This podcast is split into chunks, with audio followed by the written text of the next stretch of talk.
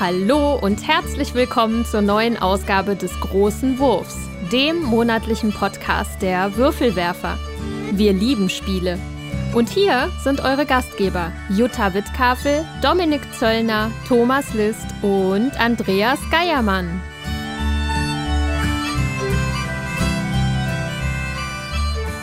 Herzlich willkommen bei den Würfelwerfern.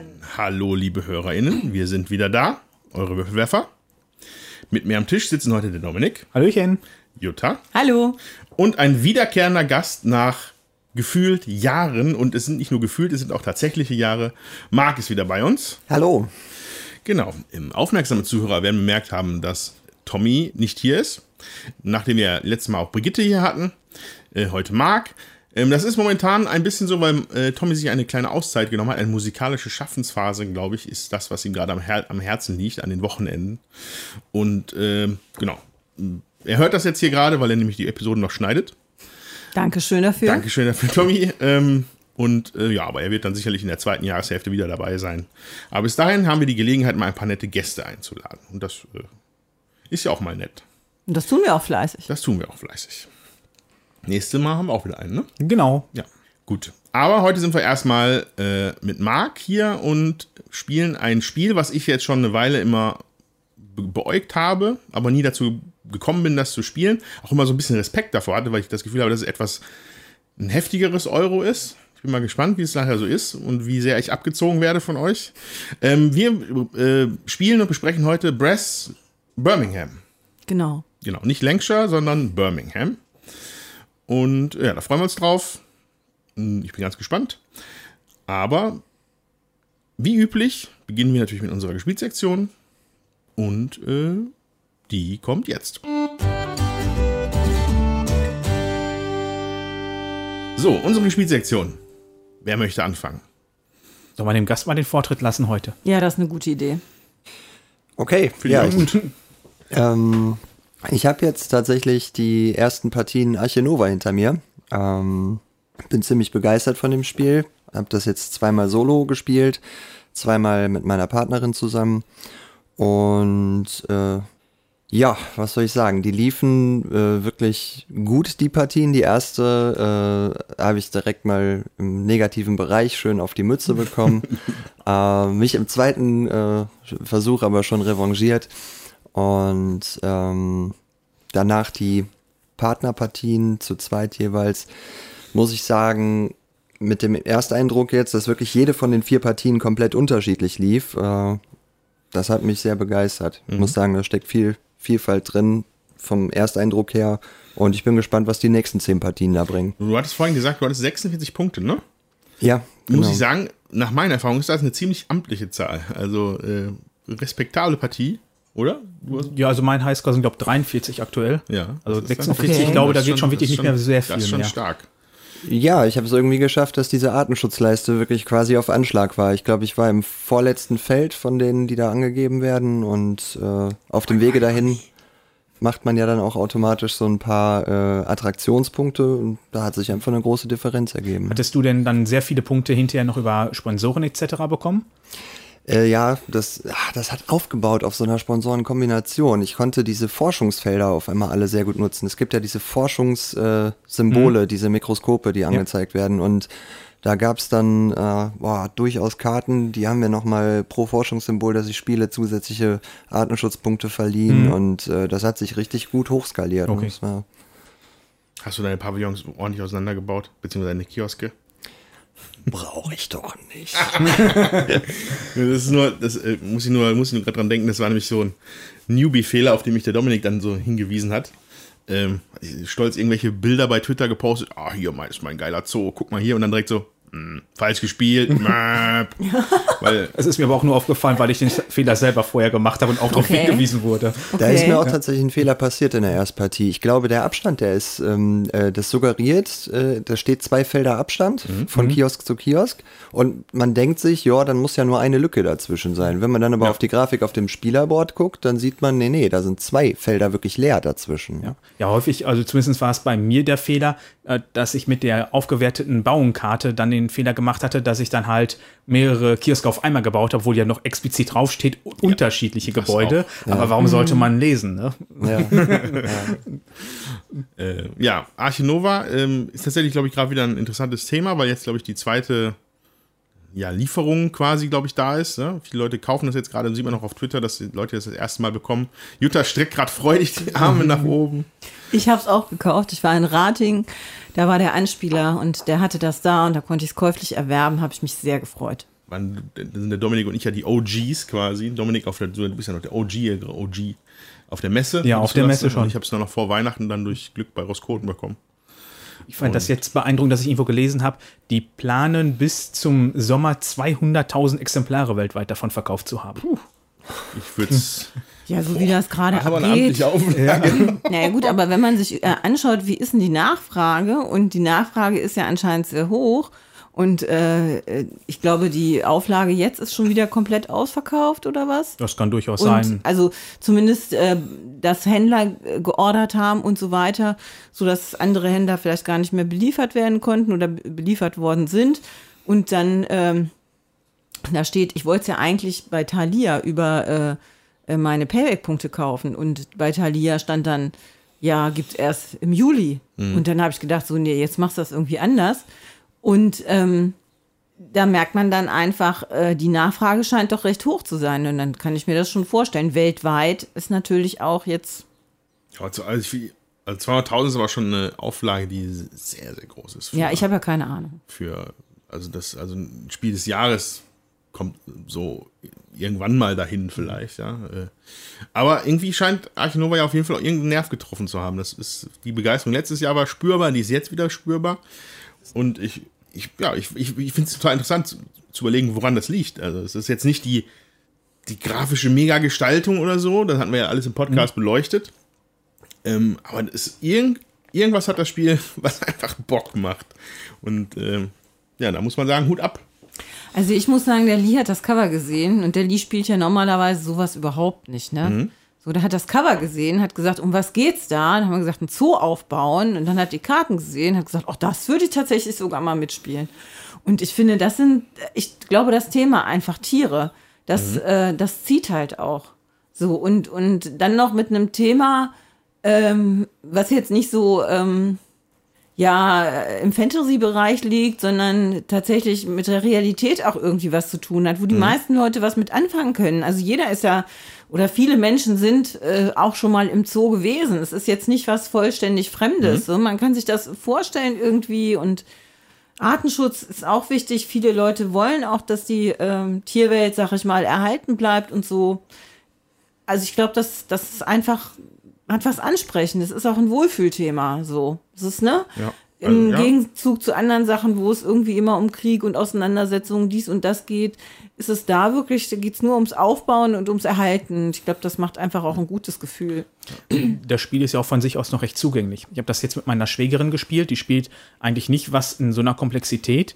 Und die ist trotzdem auch gut reingekommen, weil es halt im Grunde nur diese fünf Aktionen sind. Gut, da steckt dann wieder jede Menge drum herum. Aber trotzdem kommt man erstmal relativ schnell da rein. Klar muss man dann halt hinterher verstehen, was man dann erst vielleicht priorisieren sollte und wie man im Idealfall seine Karten am Rotieren genau hält, damit man nicht diese Passaktionen machen muss, um einen X zu erhalten. Aber trotzdem ist das Spiel von sich aus erstmal recht zugänglich.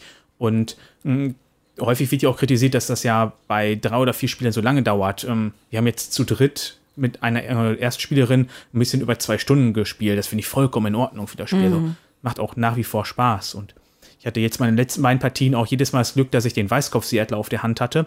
Und der erlaubt mir einfach, wenn ich ihn ausgespielt habe, eine weitere Aktion zu machen. Den habe ich mal jedes Mal aufgespielt, äh, aufgespart bis zum Spielende und habe als äh, meiner letzten Aktion dann den ausgespielt, habe da meine beiden Marker überschreiten lassen und habe dann in meinem zusätzlichen Aktion nochmal ein Artenschutzprojekt für fünf Punkte unterstützt.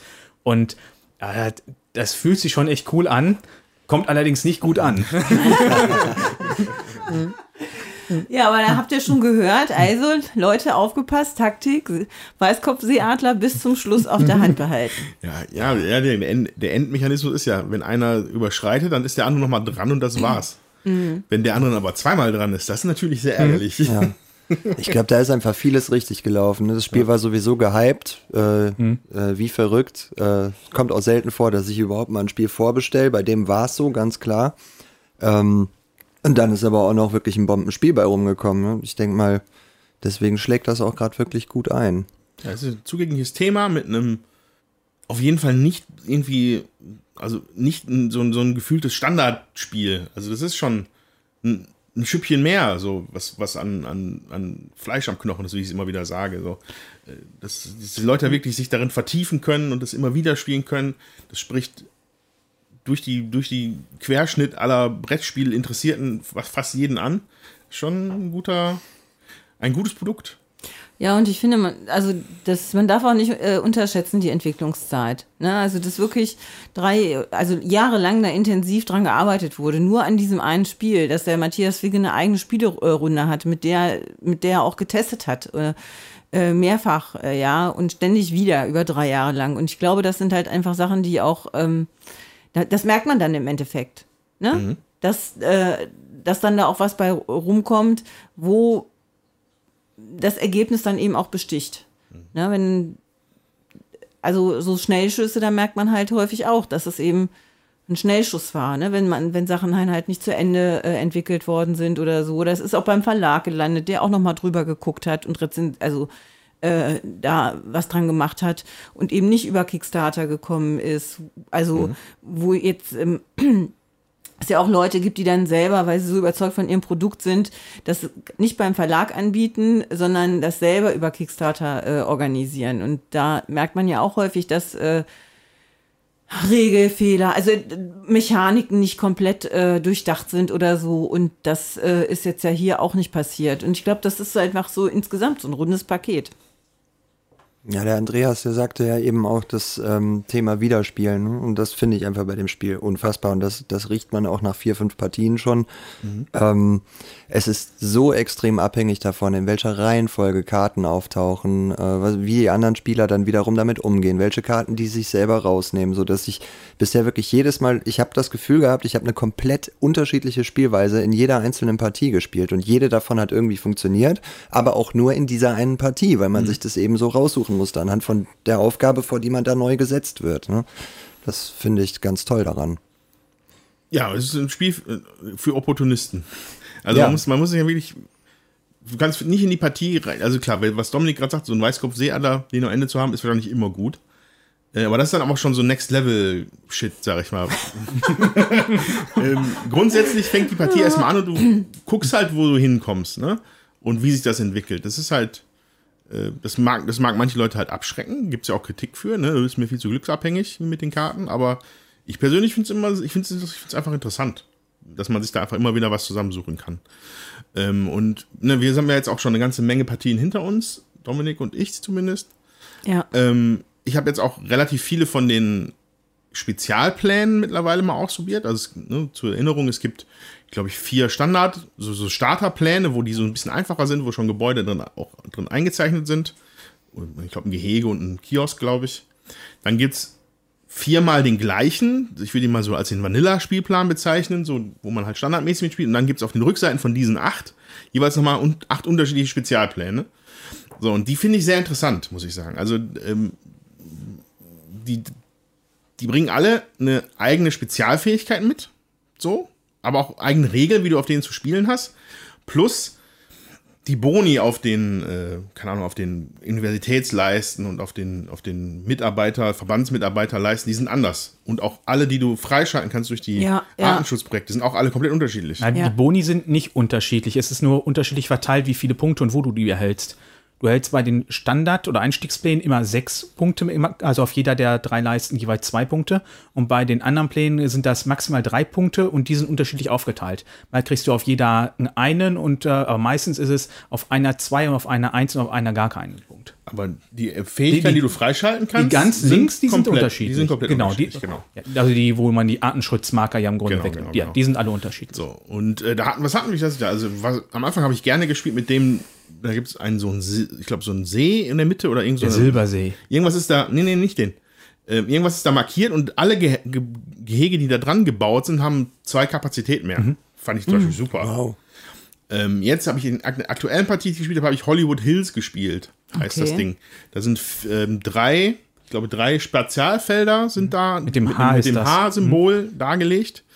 Wenn du die überbaust, darfst du von, von oben vom Stapel aufdecken, bis du eine Sponsorenkarte kriegst und die dann auf die Hand nehmen. Mhm. Dreimal, wenn du es halt gebaut hast. Ansonsten, und das ist halt auch eine große Brandweite. Und Ja. Nicole hat zum Beispiel auch sehr gerne gespielt mit der einem, wo ich eigentlich dachte, wow, das wird ganz schön heftig, wo du eine Bedingung ignorieren kannst, wenn du ein Tier ausspielst. Mhm. Sofern du dieses Ding da erschlossen hast und so, ein- so ein Hafen oder sowas Ja, was du aber mit deinem ersten Gebäude direkt machen was du mit kannst. dem ersten Gebäude machen kannst.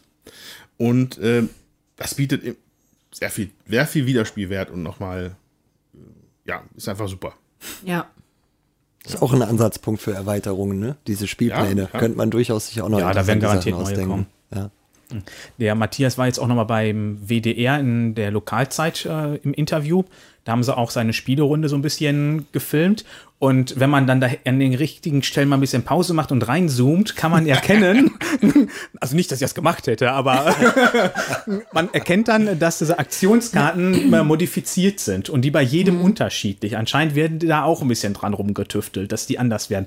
Äh, Leider ist das äh, nicht in 4K, sondern nur in 720p, sodass man da beim Ranzoomen nichts mehr lesen kann. Man sieht nur, dass es anders aussieht. Du Fuchs. ja. Einen Link dazu findet ihr übrigens in unserem Discord. Okay. Ja, ähm, ich glaube, man merkt, dass Arche Nova immer noch hoch im Kurs steht bei uns. Mhm. Ja, ich hatte, wie gesagt, also ich hatte eine kurze Pause, so im Winter viel gespielt, dann so Anfang des Jahres ein bisschen weniger. Jetzt mal wieder eine Partie und ich könnte jetzt wieder eine nach der anderen machen. Das ist einfach, einfach super. ja, gut. Wer möchte denn als nächster? Jutta. Ja gut, dann fange ich mal an. Ähm, ich habe hier, wir haben seit ewigen Zeit mal wieder ein äh, Mystery Game ausgepackt. Und zwar handelt es sich um Magnum Sal.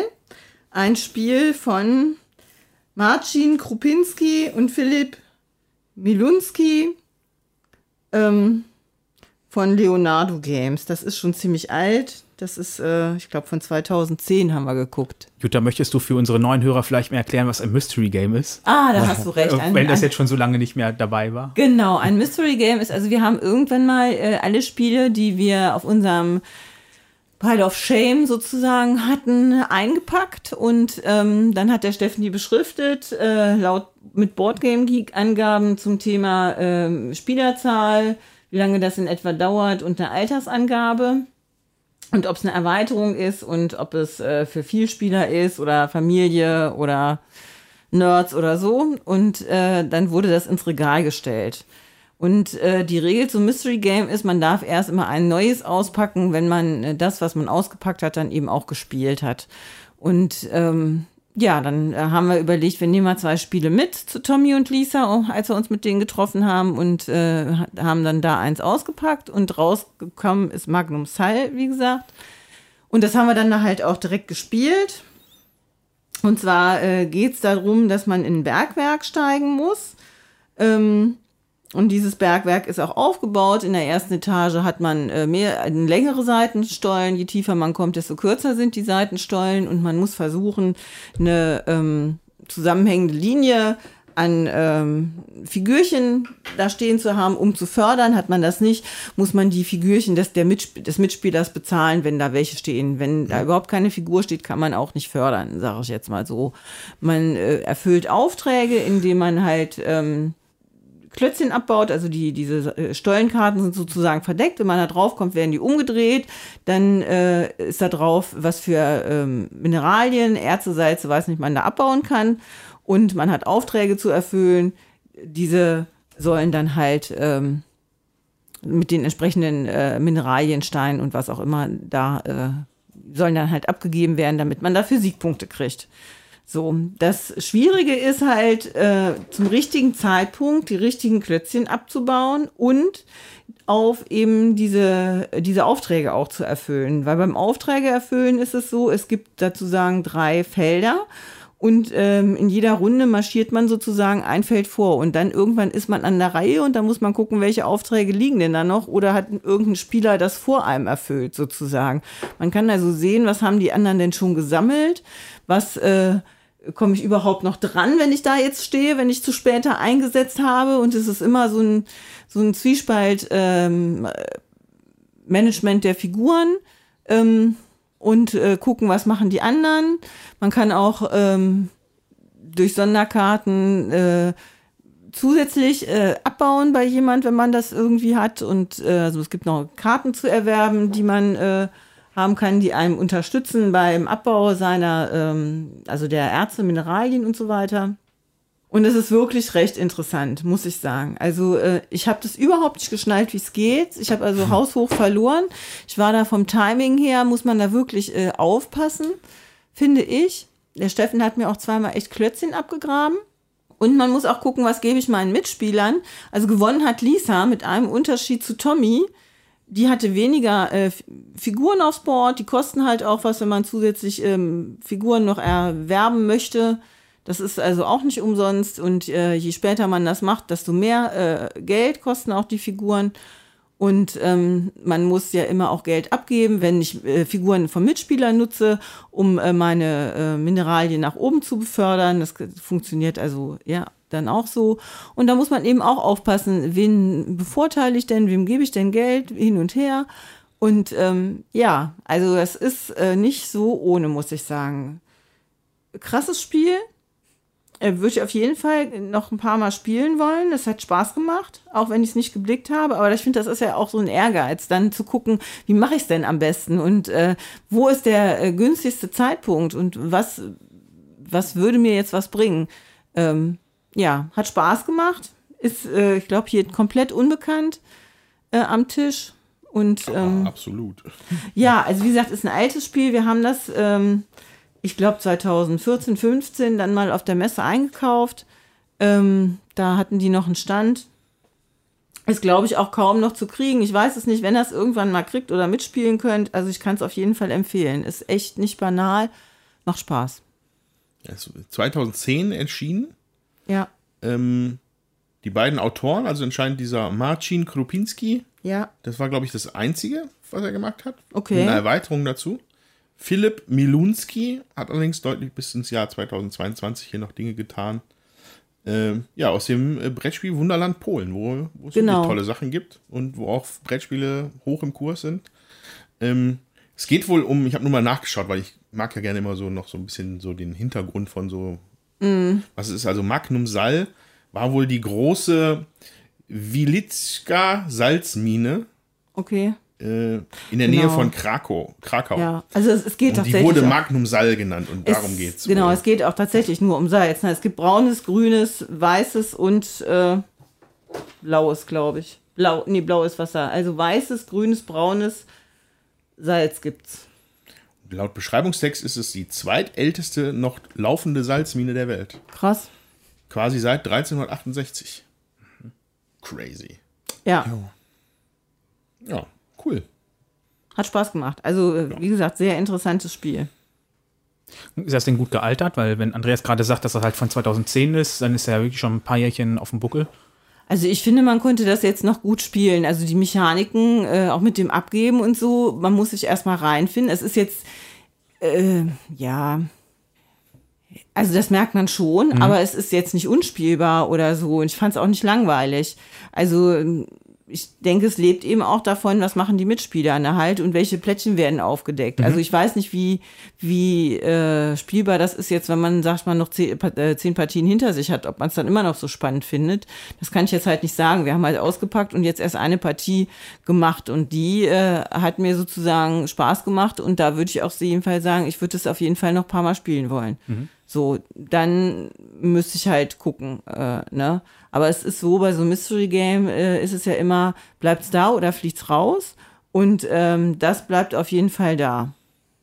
Auf Bildern sieht es relativ viel Material aus. Das kann man nicht anders sagen. Ja, ist Dafür, dass die Box relativ schmal, also nicht schmal, aber die ist nicht hoch. Ne? genau, aber die ist halt wirklich gut gefüllt.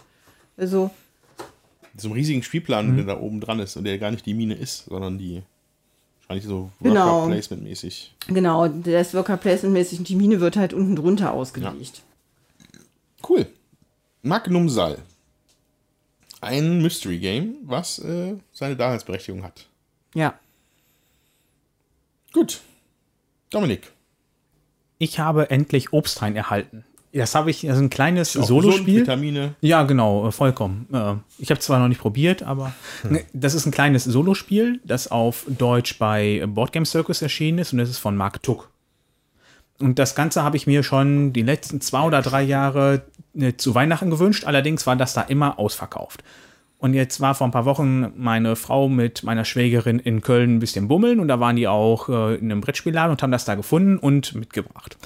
Das Ganze ist ein 18 Karten, äh, 18 Karten großes Spiel mit Würfeln dabei. Und in jeder Partie nutze ich von den 18 Karten nur 9 und die Karten sind alle gleich bis ähnlich aufgebaut. Und zwar habe ich da immer Bäume in der Vogelperspektive zu sehen. Hm, Davon sind immer zwei gelb, zwei rot und zwei lila. Und die sind halt irgendwie wild angeordnet. Das sind halt zwei Dreierreihen nebeneinander. Ich lege am Anfang eine Karte aus, habe zwei auf der Hand und jetzt muss ich die äh, überlappend legen, sodass die Bäume im Idealfall immer die gleichen sind. Hm, Einer muss sich immer überdecken. Im Idealfall würden sich halt irgendwann alle Sechse überdecken. Und immer wenn sich der, ein Baum zum ersten Mal überdeckt, lege ich einen Würfel da drauf mit der Augenzahl 1. Schaffe ich es dann, dass er sich ein zweit, dass ich eine zweite Karte da drauf le lege, die sich überlappt, also dass im Prinzip drei Karten übereinander liegen, wird aus der 1 eine 3 und dann würde aus der 3 eine 6 und von der 6 wird eine 10 und mehr geht dann auch nicht mehr. Und ich habe zwei Wurmmarker mit dabei, die kann ich nutzen, wenn ich jetzt zum Beispiel wirklich die Möglichkeit habe, mit einer Karte würden fünf Bäume überdeckt werden, nur der sechste passt nicht. Da muss der Wurmmarker da hingelegt werden. Entweder fliegt der Würfel, der dann da ist, weg, oder ich darf dann, äh, platziere den Marker nur da und darf dann zukünftig da nichts mehr überbauen. Das ganze Spiel dauert ungefähr so fünf bis zehn Minuten und es ist so ein richtig schönes kleines Knobelspiel. Ich habe da richtig Spaß dran und habe das innerhalb von äh, vier, fünf Tagen, glaube 15, 16 Mal gespielt. Hm. Und das ist anscheinend so verlockend, dass meine Frau zum ersten Mal ins Regal gegangen ist und sich ein Spiel rausgenommen hat zum Solospielen. Oh. Hm. Und das macht einfach super Spaß. Hm, Es ist so, im Prinzip waren das die ganzen Regeln, die ich gerade erklärt habe. Dann gibt es natürlich so ein kleines Sheet mit dabei. Wenn du so und so viele Punkte hast, dann bist du halt hier jetzt äh, nur durchwachsen, etc. Um den Ehrgeiz natürlich nochmal anzustacheln. Ähm, da bin ich total begeistert von. Dadurch, dass das halt ruckzuck aufgebaut ist, mal eben schnell gespielt. Das heißt, wenn man jetzt mal irgendwie mh, wartet, dass man irgendwie, keine Ahnung, äh, Besuch kommt oder sowas und schon mal äh, das große Spiel aufgebaut hat, aber man möchte auch kurz vorher was spielen, mh, eignet sich super dafür. Hat mir oder gefällt mir sehr gut. Also jeden, der mal hin und wieder was Solo spielt, eine wärmste Empfehlung von mir. Klingt interessant, ja? Ja. Gut. Ja. Ja, dann, dann mache ich mal. Ähm, die ganze Zeit saß ich jetzt hier und dachte, boah, was habe ich denn Neues gespielt? War ja schon wieder nix. Dann wollte ich jetzt schon was von Concordia erzählen, weil ich da mal zumindest einen anderen Spielplan ausprobiert habe. Aber dann fiel mir ein, es war ja doch was. Ha, wie ein, wie ein, wie Schuppen von den Augen fiel es mir. Und zwar äh, in der Zeit zwischen unseren beiden Podcasts hier, in unserem zwischen anderen, war, äh, wurde ein Spielabend veranstaltet von Roskoten in Duisburg. Ach, Genau, also es ist ja, ne, die Welt äh, versucht sich ja gerade wieder ein bisschen zu normalisieren. Dies ist ein Teil davon, dass man sich wieder mit treff Leuten treffen kann, äh, auch unbekannten Leuten und sitzen alle in einem Raum und spielen irgendwelche Brettspiele. Ähm, und da äh, bin ich dann tatsächlich auch hingegangen. Also prinzipiell, weil ich erstmal meine, meine Dune-Erweiterung kaufen wollte. Aber danach war das halt am gleichen Tag zufällig, deswegen sind wir dann dahin. Und äh, da habe ich dann tatsächlich zwei Spiele spielen können, die ich noch nicht kannte, die auch noch relativ neu sind. Und von einem werde ich berichten, das sich Canvas nennt. Sagt das einem von euch was? ja. Ja. Ja. Äh, genau, also der, der Spielabend selber war sehr nett. Also äh, Fabian und Nadja haben wir da ich da kennengelernt von Roskoten. Grüße. Ich glaube zumindest Fabian hat hier mal zugehört. Ob er das immer noch tut, weiß ich nicht. Ähm, und da war die Möglichkeit, äh, dass man halt, die, also Roskoten bringt halt jede Menge Spiele mit, aus ihrem, die schon offen sind, aus ihrem Angebot. Und dann kann man die halt einfach sich ausleihen und zocken. So, und ich hatte, wir halt Canvas ausgesucht. Canvas ist ein vor allem erstmal bildhübsches Spiel. Also das war, das, das Cover ist mir direkt ins Auge gesprungen, wenn man, wenn man das jetzt, also ihr seht das jetzt nicht, ich sehe es jetzt hier gerade nochmal, ich werde jetzt hier nicht den Laptop umdrehen, aber es ist so in so Pastell, pastelligen Farben gehaltenes, wie so ein Ölgemälde. Das ist Also so ein das, Abendhimmel ist da, ne? In Genau, Orange, so einem- Weiß, Ja. Rosa. genau, Und dann steht da so ein Mädel vor. korrekt. Und das Spiel geht auch wirklich, da geht es auch um Kunst, äh, aber mit dem Augenzwinkern würde ich fast sagen, ein bisschen. Äh, das Spiel ist ein, ähm, ja, ich, kartengetriebenes Spiel, kann man dazu sagen wahrscheinlich, ähm, was über eine festgelegte Anzahl von Runden geht. Und ähm, man erstellt Kunstwerke. Das Besondere ist, das sind so Tarot-Karten-Size-mäßige Karten, die transparent sind. Das heißt, da ist immer ein Element drauf, quasi entweder das Mädchen von dem Coverbild oder ein Wolkenhimmel oder Blumen oder Stacheldraht, gab es dann da auch. Und das Ziel ist immer drei davon in einen Sleeve zu packen, die auch mitgeliefert werden. Und dann hat man halt ein Kunstwerk. Also was halt aus drei Ebenen besteht. Und dann, äh, erstmal ist das, das macht schon eine Menge Spaß. Ne? Einfach nur diese, dass man diese Karten zusammensteckt und dann so ein Bild am Ende hat, wo man sich dann darüber amüsieren kann. Weil die dann auch noch so, die, die, die haben auch Namen quasi. Also, mhm. Dann ist quasi die Karte, wo dann irgendwie das kleine Mädchen drauf ist, dann die Unschuld oder so. Oder, oder so, äh, oder so eine protestierende Menge mit Schildern oder so, der Revolution. Und dann, wenn du dann die Karten zusammensteckst, dann wird halt ein Titel draus. Und dann hast du dann die Unschuld der Revolution oder die Faszination der Weite. Das ist dann immer schon ganz witzig, weil man das, weil es einfach teilweise auch total sinnlos ist. Ich hatte eine, ein, ein Gemälde war übrigens, glaube ich, Freddie Mercury aus dem Video zu, äh, wo, wo ist er die Hausfrau, die staubsaugt? Uh, I want to be. I want to break free. free, genau. Das war auch eins, also das war Teil davon. Das war, also da habe ich schon eine Menge Spaß mit gehabt. Das Spiel selber ist aber auch gut, ähm, weil auf diesen Gemäldekarten sind unten Symbole. Ich glaube bis zu sechs, bis zu fünf, glaube ich, nicht sechs, fünf. Und diese Symbole stehen also für, also diesen Kategorien wie Farbe, Textur, also so Kunst-related sind das halt Kategorien, die jetzt aber nicht wirklich irgendwie eine weit tiefere Relevanz haben. Einfach nur sind halt passende Farben, die du kombinieren musst auf dem Gemälde, um vier Wertungskarten zu entsprechen. Ja, da werden vier Wertungskarten werden am Anfang ausgelegt, zufällig aus dem Stapel. Da gibt es auch so ein, äh, so ein, in der Regel sind auch noch so äh, vorgefertigte Sets so für Anfänger, für, für bessere, für, für Profis und so. Und diese vier Wertungskarten haben dann werden jeweils einer Farbe zugeordnet, rot, grün, blau und orange. Und da kann man dann so kleine Tokens für gewinnen. So. Und ne, wenn du ein Gemälde fertig hast, dann wird geguckt, welche von den Wertungskarten triffst du damit. Und Wertungskarten gucken zum Beispiel, dein Gemälde muss mindestens zwei Farb-Icons haben oder sowas. Oder drei, drei gleiche von dem einen und zwei gleichen von dem anderen. So, und dann, und dann musst du halt immer so mit einem Auge drauf schielen, während du diese Karten zusammensortierst dass du möglichst viele von diesen Kategorien abgreifen kannst, weil du hast nur drei Möglichkeiten. Es gibt nur drei Gemälde, dann ist das Spiel zu Ende. Und äh, je nachdem, wie viele Token du dann gewonnen hast aus den entsprechenden Farben, gibt es halt Siegpunkte am Ende. Maximum ist das halt drei. Ne? Wenn du dreimal die Kategorie getroffen hast, dann gibt es halt richtig viele Punkte in der Kategorie. Ist halt natürlich nicht so einfach.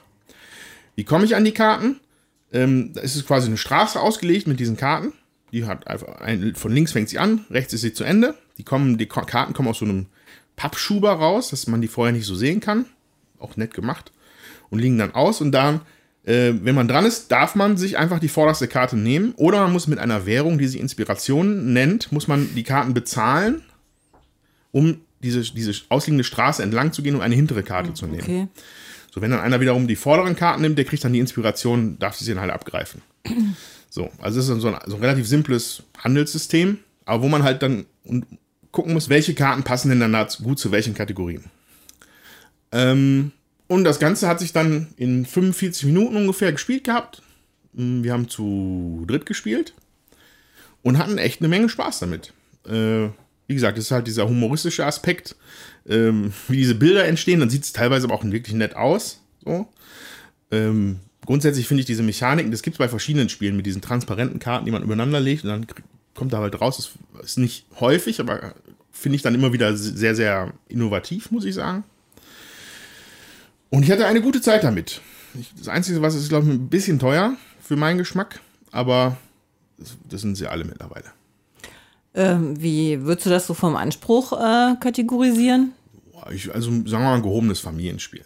Also äh, wie gesagt, es gibt eine feste Zugreihenfolge. Es gibt da jetzt nicht irgendwelche großartig versteckten Informationen oder irgendwelche Tricks oder Missionen, die man da machen muss. What you see is what you get. Und jeder versucht halt möglichst nach seinen Möglichkeiten halt da irgendwie äh, aus seinen Handkarten diese Bilder dann äh, zusammenzustellen, um halt möglichst Punkte zu kriegen. Äh, aber dafür ist es wirklich sehr schön. Hat mir gut gefallen. Genau. Und äh, ja, so viel eigentlich alles zu Canvas. Die Autoren sind äh, Jeff Chin und Andrew Nurger. Ähm, Ich glaube, dass es einfach bei Asmodee erschienen ist. Wobei hier steht auch Ja, Blackfire. glaub, ja. Deswegen bin ich mir nicht ganz sicher. Kann sein, dass es auch in Deutschland Blackfire macht. Ah, ja, okay. Ja. Sehr nettes, lustiges Spiel, was einfach optisch schon sehr viel hergemacht hat. Und ich sehe gerade hier in der Box sind auch tatsächlich so kleine Staffelagen bei, wo du das Gemälde dann draufstellen könntest, Ja, wenn ja. du dann fertig bist. Na. Das war auf jeden Fall das Bessere von den beiden Spielen. Das andere war Cascadia, aber das kann ich dann vielleicht anders mal erzählen. Das finde ich jetzt interessant. Ich Ja. habe keins von beiden gespielt, ich habe nur ein bisschen davon gelesen.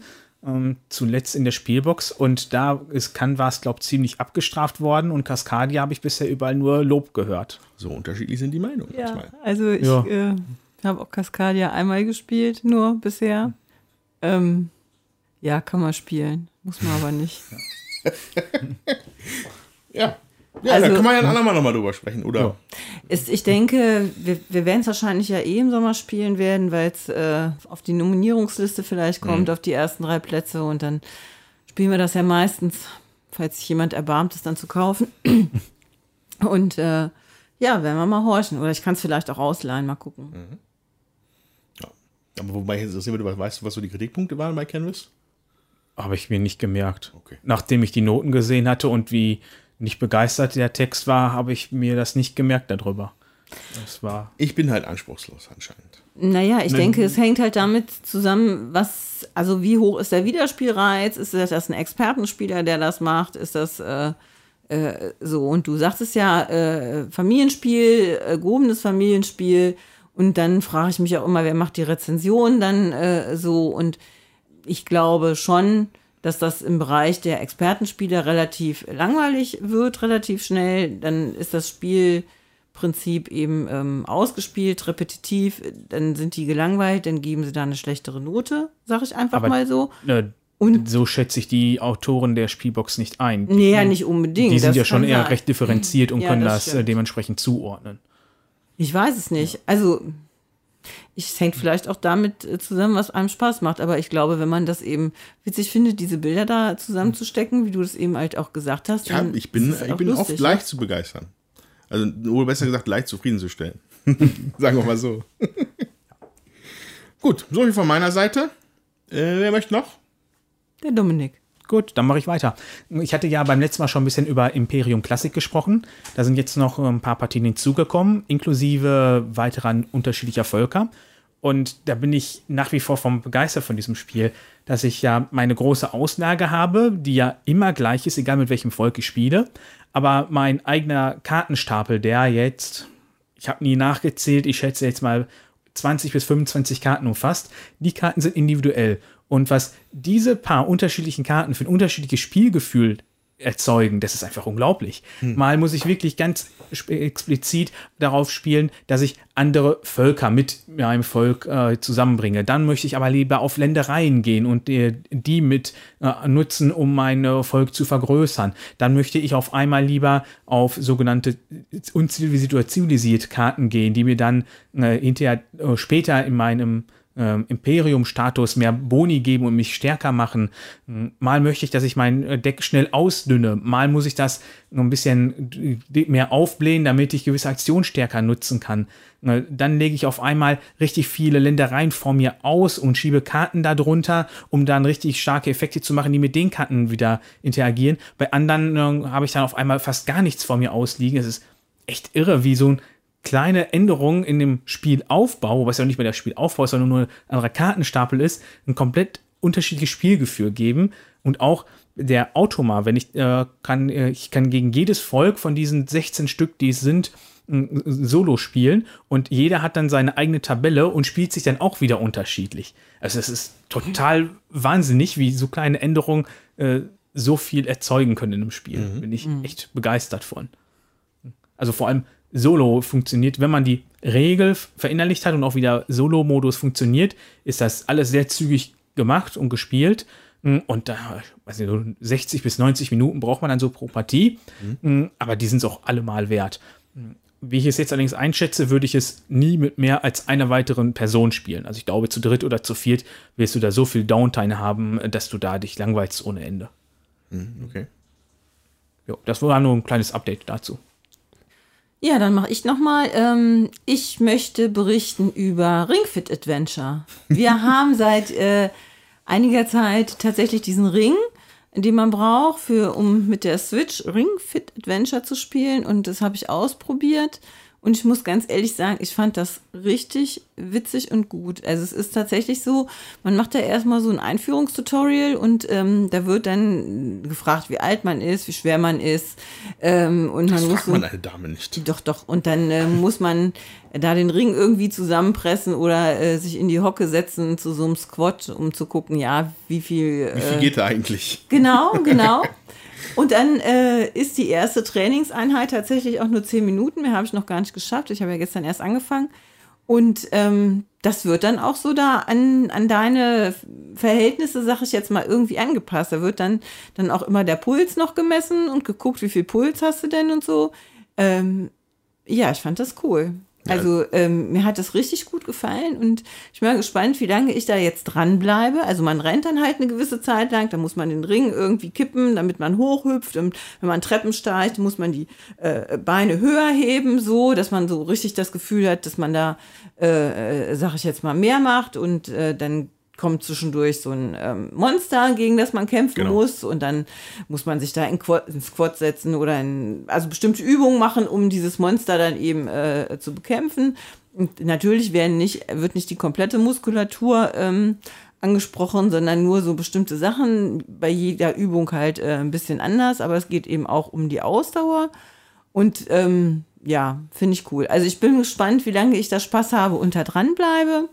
Und ähm, der Lee hat gestern noch mit mir geguckt, der hat dann schon gesagt, jetzt weiß ich ja schon, was da kommt. Da habe ich gesagt, naja, ist ja schon ein anderes Gefühl, ob man zuguckt oder ob man selber macht.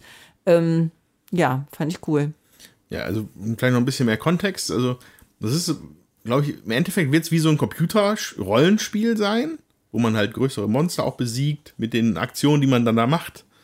Äh, so wie ich das zumindest verstanden habe. Ich habe Ja, also- das mal schon vor einiger Zeit in, in Computerspiele-Podcasts wurde es natürlich schon mal behandelt. Ja, Ähm, äh, war unfassbar ausverkauft während der Pandemie. Ja. Ich wollte es nämlich eigentlich, eigentlich wollte ich das auch haben. Aber äh, genau, das ist halt das Spiel mit so, einem- mit so einem mit so einem Pilates-Ring heißt es. ja, ne? genau. Das ist so ein, ja, sieht aus wie so ein Pilatesring. Äh, und Pontius man, Pilates. man hat an diesen, in diesem Pilatesring ist so ein Ding, wo man den einen Controller von der Switch reintut und dann kriegt man äh, um das Bein, um den Oberschenkel vom linken Bein noch so ein Stretchgurt. Da ist der andere Controller drin und ähm, ja, ist echt cool. Also hat Spaß gemacht. Also ich fand es richtig witzig und ähm, ja, äh, also ich kann mir vor, also ich weiß, warum das halt auch so viele Leute begeistert und wir, ich wollte das immer schon mal ausprobieren und gestern ist äh, mein normaler Sport ausgefallen und dann habe ich gedacht, so jetzt äh, kannst du das doch mal machen. Und die Technik dahinter, die funktioniert auch gut. Ja, also das war jetzt nicht, dass das irgendwie ausgefallen ist. Also ich denke, es ist ja von Nintendo, ne? Switch ist ja von Nintendo. Und sie machen ja eigentlich nur Sachen, die eben auch funktionieren. Also da hatte ich irgendwie noch nie, Virtual Boy. weiß ich nicht, aber ich hatte, glaube ich, noch nie was gehört, dass, dass technische Sachen von Ja. denen nicht funktioniert hätten. Also, Ja, das ist Cool. äh, genau wieder so ein kleiner Aus Abstecher, den wir manchmal hier machen. Äh, äh, ja, müssen wir die Würfelwerfer Computerspiele Podcast irgendwann mal ins Leben rufen. ja, das, da kann ich nicht mitreden. Aber das ist, finde ich, also das ist halt auch, finde ich, was für so Leute, die einfach ähm, normal nicht PC spielen, ne? Oder da sitzen und da stundenlang irgendwelche Adventure kloppen, sondern das ist jetzt wirklich auch für jeden irgendwie was. Das einfach, um sich auch noch mal zu bewegen und fitter zu werden. Also ich glaube schon, dass es funktioniert. Wir werden, ich denke, ich werde in den weiteren Podcasts berichten, ob ich da weitergemacht habe oder nicht. Und ähm, ich müsste halt auch fragen. Es kann auch sein, dass ich es vergesse. Und ähm, ja, dann mal schauen, ob sich da tatsächlich was verändert an der Fitness, ne? Oder ob dann auch die Sequenzen länger werden oder so. Also die erste Sequenz war jetzt halt zehn Minuten. Das finde ich dann auch äh, für so einen Einstieg, wenn man eigentlich keinen Sport macht. Also ich, ich habe jetzt äh, angegeben, ich mache mäßig Sport. Das ist ja auch so. Äh, ganz gut. Also ich hatte nicht das Gefühl, dass es mich überfordert hat. Das fand ich eben auch cool, dass es eben angepasst wird. Das, das macht dann auch Spaß, dass man Lust hat, es weiterzumachen. Ja, es, es schließt halt nahtlos an, an das etwas, was eigentlich schon langsam in Vergessenheit gerät, und zwar die Wii Fit-Welle, die es mal gab vor Ja, 10 Jahren, 15 Jahren oder so, als die Wii das erste Mal rausgekommen ist, die Nintendo Wii. Ähm, da war auch Wii Fit ein heißes Thema, das berühmte Bowling, ja. Wo Ja. man im Fernsehen Berichte gesehen hat, wie in, in äh, keine Ahnung, in Seniorenheimen halt immer irgendwie Sport gemacht worden ist mit dem Teil. äh, das hat, glaube ich, Nintendo nie verlassen, den Wunsch, da was zu machen. Und ähm, ich glaube auch relativ neu angekündigt ist ein neues Wii Fit für die Switch Okay. tatsächlich. Wie das dann ausgestaltet sein wird, weiß man noch nicht, aber äh, man kann nicht, äh, man kann nicht unterschätzen, wie viel Kohle Nintendo damals äh, verdient hat. An der Nintendo Wii und Wii Fit. Das war der Hammer damals. Ja, das stimmt. Ja. Wobei ich das jetzt muss ich, wir haben das, äh, glaube ich, auch mal äh, gehabt. Das fand ich nicht so. Also ich finde das jetzt hier besser, muss ich sagen. Also, äh, weil da hatte man ja bei der Wii immer den Controller in der Hand und musste da irgendwas mitmachen und es, ich hatte nicht so das Gefühl, dass so eine Ganzkörperbewegung ist. Und das jetzt hier mit dem Laufen und äh, ja, auch diese, diese Squat-Übung oder auch was für die Bauchmuskulatur mal oder die Arme, die man über den Kopf zusammenpresst und so.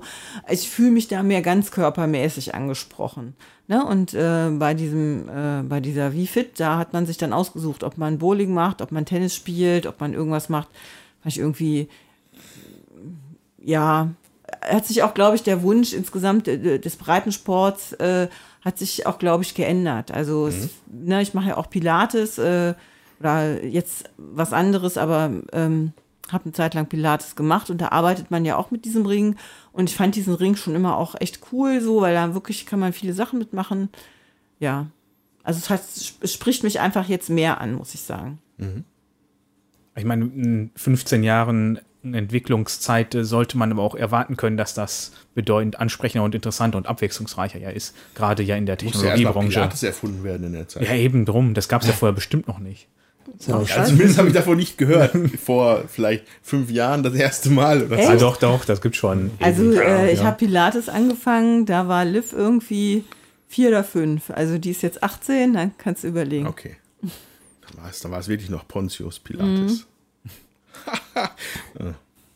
okay, lassen wir das. Ja, äh, Würfelwerfer, ihr neuer Wellness-Podcast. In, äh, naja, warum nicht? Gut. Dann würde ich sagen, äh, beschließt das jetzt unsere Gespielsektion. Wir widmen uns jetzt Brass Birmingham. Ähm, bauen das jetzt mal auf, schauen es uns an, spielen es und besprechen es im Anschluss und dann hören wir uns wieder. Äh, bis dahin, ciao.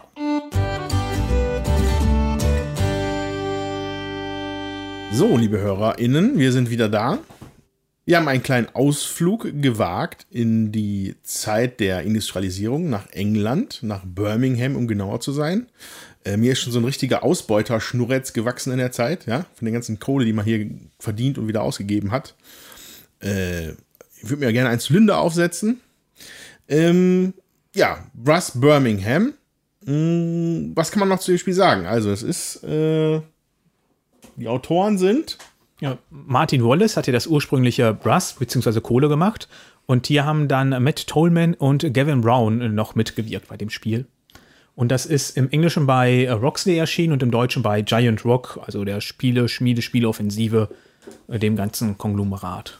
Und das Russ Birmingham ist von ähm, 2018. 18. Ja, 2018. Genau, und ähm, es ist ein Spiel, bei dem es auf einer hohen, anspruchsvollen Ebene darum geht, äh, ja, Strecken zu bauen zwischen verschiedenen Städten auf dem Plan, um Verbindungswege herzustellen, mit denen man dann theoretisch weitere Gebäude bauen kann, weil man muss Kohle ran schaffen, äh, man muss Stahlmühlen selber bauen im Idealfall.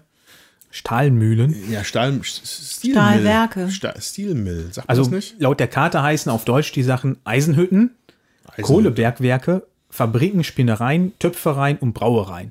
Naja, gut, dann machen wir das so. Ja, ähm, äh, wir, wir malen keinen Stahl. ähm, ähm, aber das verliert sich dann, also da geht es dann sehr in die Tiefe und dafür gebe ich als jemand, der das jetzt heute zum ersten Mal gespielt hat und noch etwas verunsichert ist, an Dominik und Marc weiter. Und Jutta kann schon auch ein bisschen was reinpitchen. Ja, was hier so abgeht. ja. Und dann starte ich einfach mal. Also wie Andreas gerade mitgeteilt hat, haben wir im Grunde einen Plan vor uns, äh, der einen Teil von einer englischen Landschaft abgebildet. Genauer gesagt soll das Black Country von 1770 bis 1870 widerspiegeln, also in der Industrialisierung. Und da gibt es diverse Ortschaften, die ich jetzt leider auf dem Kopf stehen nicht alle lesen kann. Ich weiß, dass Birmingham mit dabei ist. Ähm, ich weiß gar nicht, was sonst alles ist. Wooster, Stoke-on-Trent. Also ich glaube, das sind tatsächlich, also tatsächlich ja. existierende Ortschaften. Ja, Derby. aber Definitiv, ja. wo ich außer Birmingham ehrlich gesagt ähm, glaube nichts von kenne. Mm, und in diesen Ortschaften kann man halt diverse Industrien bauen, wie die eben genannten Eisenhütten, Fabriken, Töpfereien etc. Und das Ganze läuft so ab, dass man in seinem Zug mm, zwei Aktionen immer hat und das Ganze ist auch kartengesteuert. Das heißt, wenn man zum Beispiel ein Gebäude bauen will, muss man eine Karte abwerfen, was dann entweder eine Dorfkarte ist oder eine äh, Gebäudekarte. Mit der Dorfkarte darf man einen von den Gebäudetypen der jeweiligen Stadt bauen, wobei man nicht in jeder Stadt alles bauen kann. Und mit dem Gebäude, mit der Gebäudekarte darf man in seinem Netzwerk äh, irgendwo den Gebäudetypen bauen. Hm, da habe ich ja jetzt gerade schon von dem Netzwerk gesprochen. Netzwerk ist im Grunde alles, wo schon von mir Gebäude sind oder was durch die Wege äh, mit meinen anderen Sachen verbunden ist. Ähm, da wäre es dann zum Beispiel die nächste Aktion direkt das Verbinden, dass ich äh, Kanäle oder Eisenbahn bauen kann. Ähm, das ist jetzt noch die Besonderheit bei diesem Spiel. Wir spielen das über zwei Epochen. Wir starten mit der Kanalphase. Da wird der Kartenstapel einmal durchgespielt. Dann werden Punkte verteilt und anschließend werden alle Kanäle abgerissen und inklusive der niedrigsten äh, Gebäudetypen. Also die starten alle mit der Stufe 1 und gehen teilweise hoch bis zur Stufe 8. Die werden dann alle abgerissen und in, äh, zu Beginn der Eisenbahnphase starten wir komplett wieder neu und müssen auch alle Verbindungen neu aufbauen.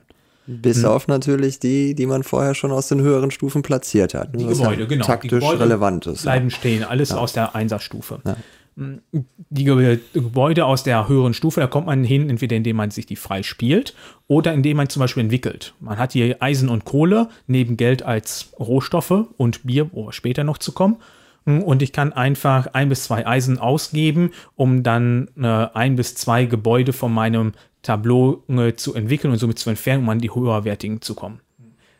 Und dann, äh, wenn ich jetzt zum Beispiel eine Ge äh, Kohle- oder Eisenmine gebaut habe, äh, kommen da direkt die dementsprechenden Würfel mit da drauf. Und die werden dann da wieder runtergenommen, wenn die zum Bauen benötigt werden oder halt beim Entwickeln wird das Eisen davongenommen und dadurch werden die umgedreht und erst dann geben die hinterher mir äh, Schritte für die Einkommensleiste beziehungsweise auch überhaupt Punkte in der Wertungsphase. Mm, und dann haben wir ja noch die äh, Gebäudetypen äh, Fabriken, Spinnereien und Töpfereien. Die drehe ich um, indem ich deren Ware verkaufe. Die muss ich dann mit einem Händler einfach angeschlossen haben äh, und dann führe ich die Aktion Verkaufen aus. Da kann ich dann äh, beliebig viele von diesen Gebäudetypen umdrehen und muss da eventuell Bier für bezahlen. Da gibt es auch so kleine Sonderregeln, wann die meinem Netzwerk angeschlossen sein müssen, wann nicht und wann ich die von anderen nutzen müssen, aber das dann jetzt schon erstmal zu detailliert. Hm. Das Ganze zu bauen ist alles sehr geldintensiv, weswegen man auch immer wieder mal einen Kredit aufnimmt. Und das ist was, wo man am Anfang recht vorscheut, weil man dafür auch Einkommensschritte erstmal abgeben muss. Aber da ohne funktioniert es eigentlich nicht. Also man muss zwischendrin Kredite zwangsweise einfach aufnehmen. Und die letzte Aktion, die man machen könnte, wäre erkunden. Da gibt man im Prinzip einfach nur zwei Karten ab und nimmt zwei Joker-Karten dafür auf die Hand, wenn man jetzt nicht die passenden Karten vorher auf der Hand hat. Und so spielen wir dann immer abwechselnd äh, in der Reihenfolge, wie in der Runde zuvor die Ausgaben waren. Sprich, wir führen alle unsere zwei Aktionen aus und dann wird geguckt, wer hat wie viel Pfund ausgegeben und der mit den geringsten Ausgaben wird der neue Startspieler in der kommenden Runde und dann halt wieder äh, dementsprechend aufsteigend. Und äh, bis wir, wenn wir den Stapel einmal durch haben, ist das Ende der Kanalepoche, wie eben kurz erklärt. Dann wird das alles resettet, wir der Kartenstapel wird neu ausgegeben und wir starten die Eisenbahnepoche, die im Prinzip sonst genauso abläuft mit kleinen Änderungen, mit wie man dann äh, Gebäude platzieren darf, wo man früher keine bauen durfte und wie Verbindungen gebaut werden. Und dann wird einfach nochmal gewertet und das war im Grunde das ganze Spiel. Ich glaube, ich habe das Grundlegende erzählt, oder Marc? Ja, mir fällt an der Stelle jetzt auch nichts ja, Wichtiger. Also mir fallen da zwei Dinge auf jeden Fall auf bei deiner Erzählung. Punkt 1 war der Satz, die müssen dann halt einfach an den Händler angeschlossen sein. und Punkt 2, ja, in der Eisenbahn gibt's, in der Eisenbahnphase gibt es so kleinere Änderungen an der Streckenbau.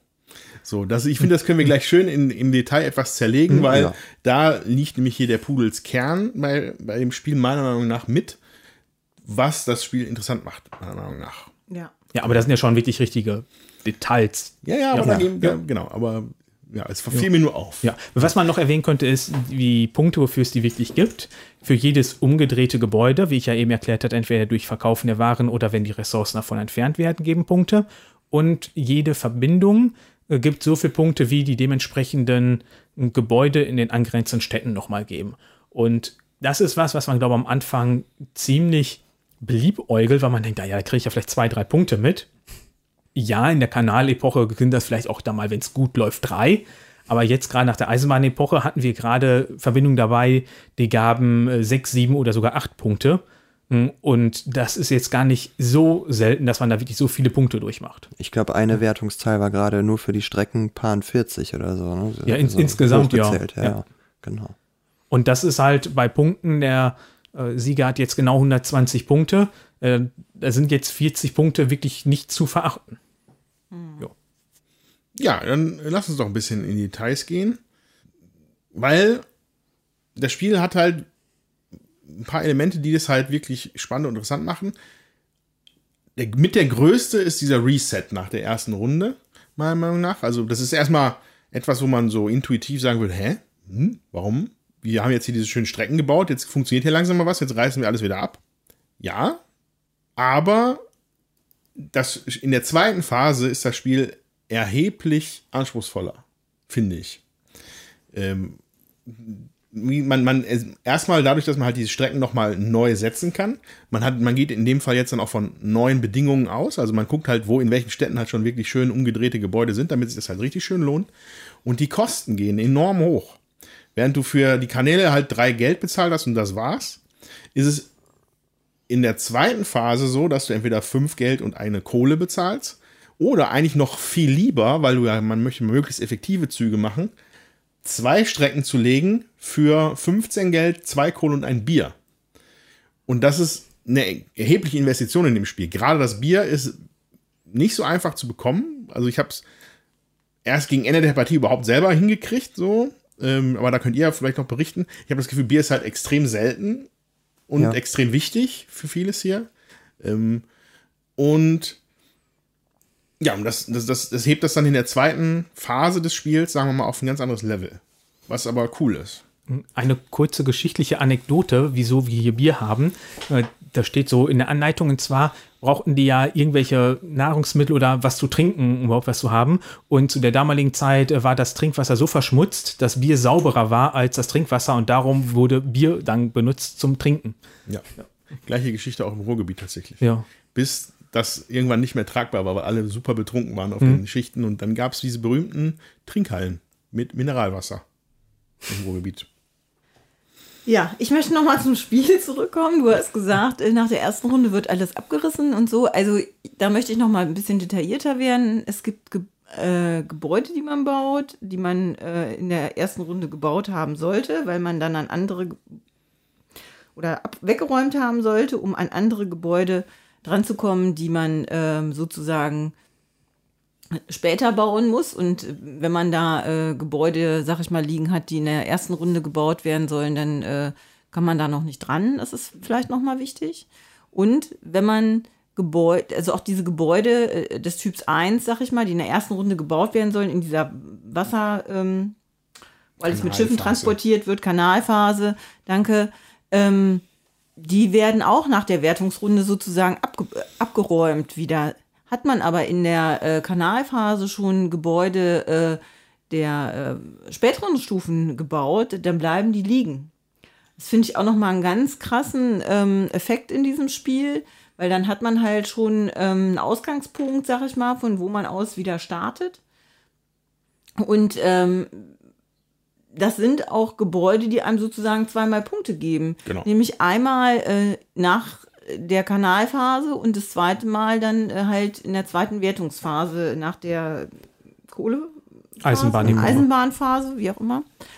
Und ähm, das finde ich ist ein erhebliches äh, Spielelement. Ja, also das kann man auch an Zahlen direkt festmachen. Ich, ein Blick aufs Tableau zeigt mir eine, eine Brauerei der Stufe 2 gibt fünf Siegpunkte. Und die höchste Stufe, Stufe 4, gibt 10 Siegpunkte. Wenn du es also schaffst, deine Brauerei in der Kanalphase bereits zu bauen, ist ja, glaube ich, theoretisch möglich, oder? Ja. Ähm, dann ist die im Endeffekt so viel wert wie die höchste am Ende des Spiels. Ne? Und äh, natürlich hast du dann nicht, nicht mehr unbedingt frisches Bier, dann liegt die halt da rum, aber Siegpunkte gibt es dann halt enorm. Und das ist wirklich auch ein äh, elementarer Teil, auf dem man spielen sollte, wenn man hier gut sein möchte. Da kommt auch die Sache mit diesem Entwickeln ins Spiel. Ich habe erst gedacht, so, hm, was ist das denn für eine Fähigkeit? Ich werfe Karten ab und hau ordentlich Stahl raus, um äh, äh, einfach Plättchen abzuwerfen. Aber ja, äh, diese, dieser, diese Progression in den Gebäuden, um halt möglichst vielleicht auch diese einer Dinge einfach möglichst schon wegzuhaben, bevor man in der Kanalphase dann tatsächlich vielleicht noch einen Zweier oder einen Dreier bauen kann. Das macht sehr interessant. Ja, ich glaube, jeder von uns hat jetzt auch noch fast die Hälfte und wahrscheinlich sogar ein bisschen mehr als die Hälfte seiner Plättchen auf dem Plateau liegen. Ne? Also man hat ja längst nicht äh, ja, ähm, alles wegbekommen von dem, was man theoretisch bauen könnte. Insofern muss man sich da ja total entscheiden, was dieses Entwickeln auch richtig aufwertet. Ne? Weil man ja eh nicht alles bauen kann und dann wenigstens in einzelnen Industriezweigen besonders weit nach vorne kommen möchte. Also, da sind wir, glaube ich, auch alle ein bisschen unterschiedlich vorgegangen. Also wir haben, glaube ich, alle so ein bisschen von den äh, Eisenhütten und von den äh, Kohlebergwerken gebaut. Das braucht man halt einfach. Aber ansonsten, was die anderen Industrien angeht, sind wir, glaube ich, recht unterschiedlich. Ähm, äh, Marc, du hattest, glaube ich, recht viel von den Fabriken gebaut. Und da bist du, glaube ich, bei der 7 gewesen. Die ne? Warenhäuser. Ach, Wa- Warenhäuser, Entschuldigung. Mhm, genau. Dann, ja, äh, Fabriken war das bei mir, da bin ich auf die dritte Stufe gekommen. Und Andreas, du hattest. Also ich, bei mir war die Warenhäu äh, Warenhäuser war so ein bisschen, bei mir die Webereien waren komplett gelockt. Da kam ich auch, das, da habe ich dann nicht mehr ordentlich entwickelt, das, da habe ich dann einfach sein lassen. Ich glaube, die meisten Punkte habe ich hier tatsächlich über meine Stahlsachen gemacht. So. Ja, aber von vielen Punkten, also ne, ich war- schon mit einigem Abstand jetzt hinter euch allen. Ähm, aber ähm, ja, und ich habe halt eine von diesen Tröten da gebaut. Ja. Also die äh, Töpferei. Töpfereien.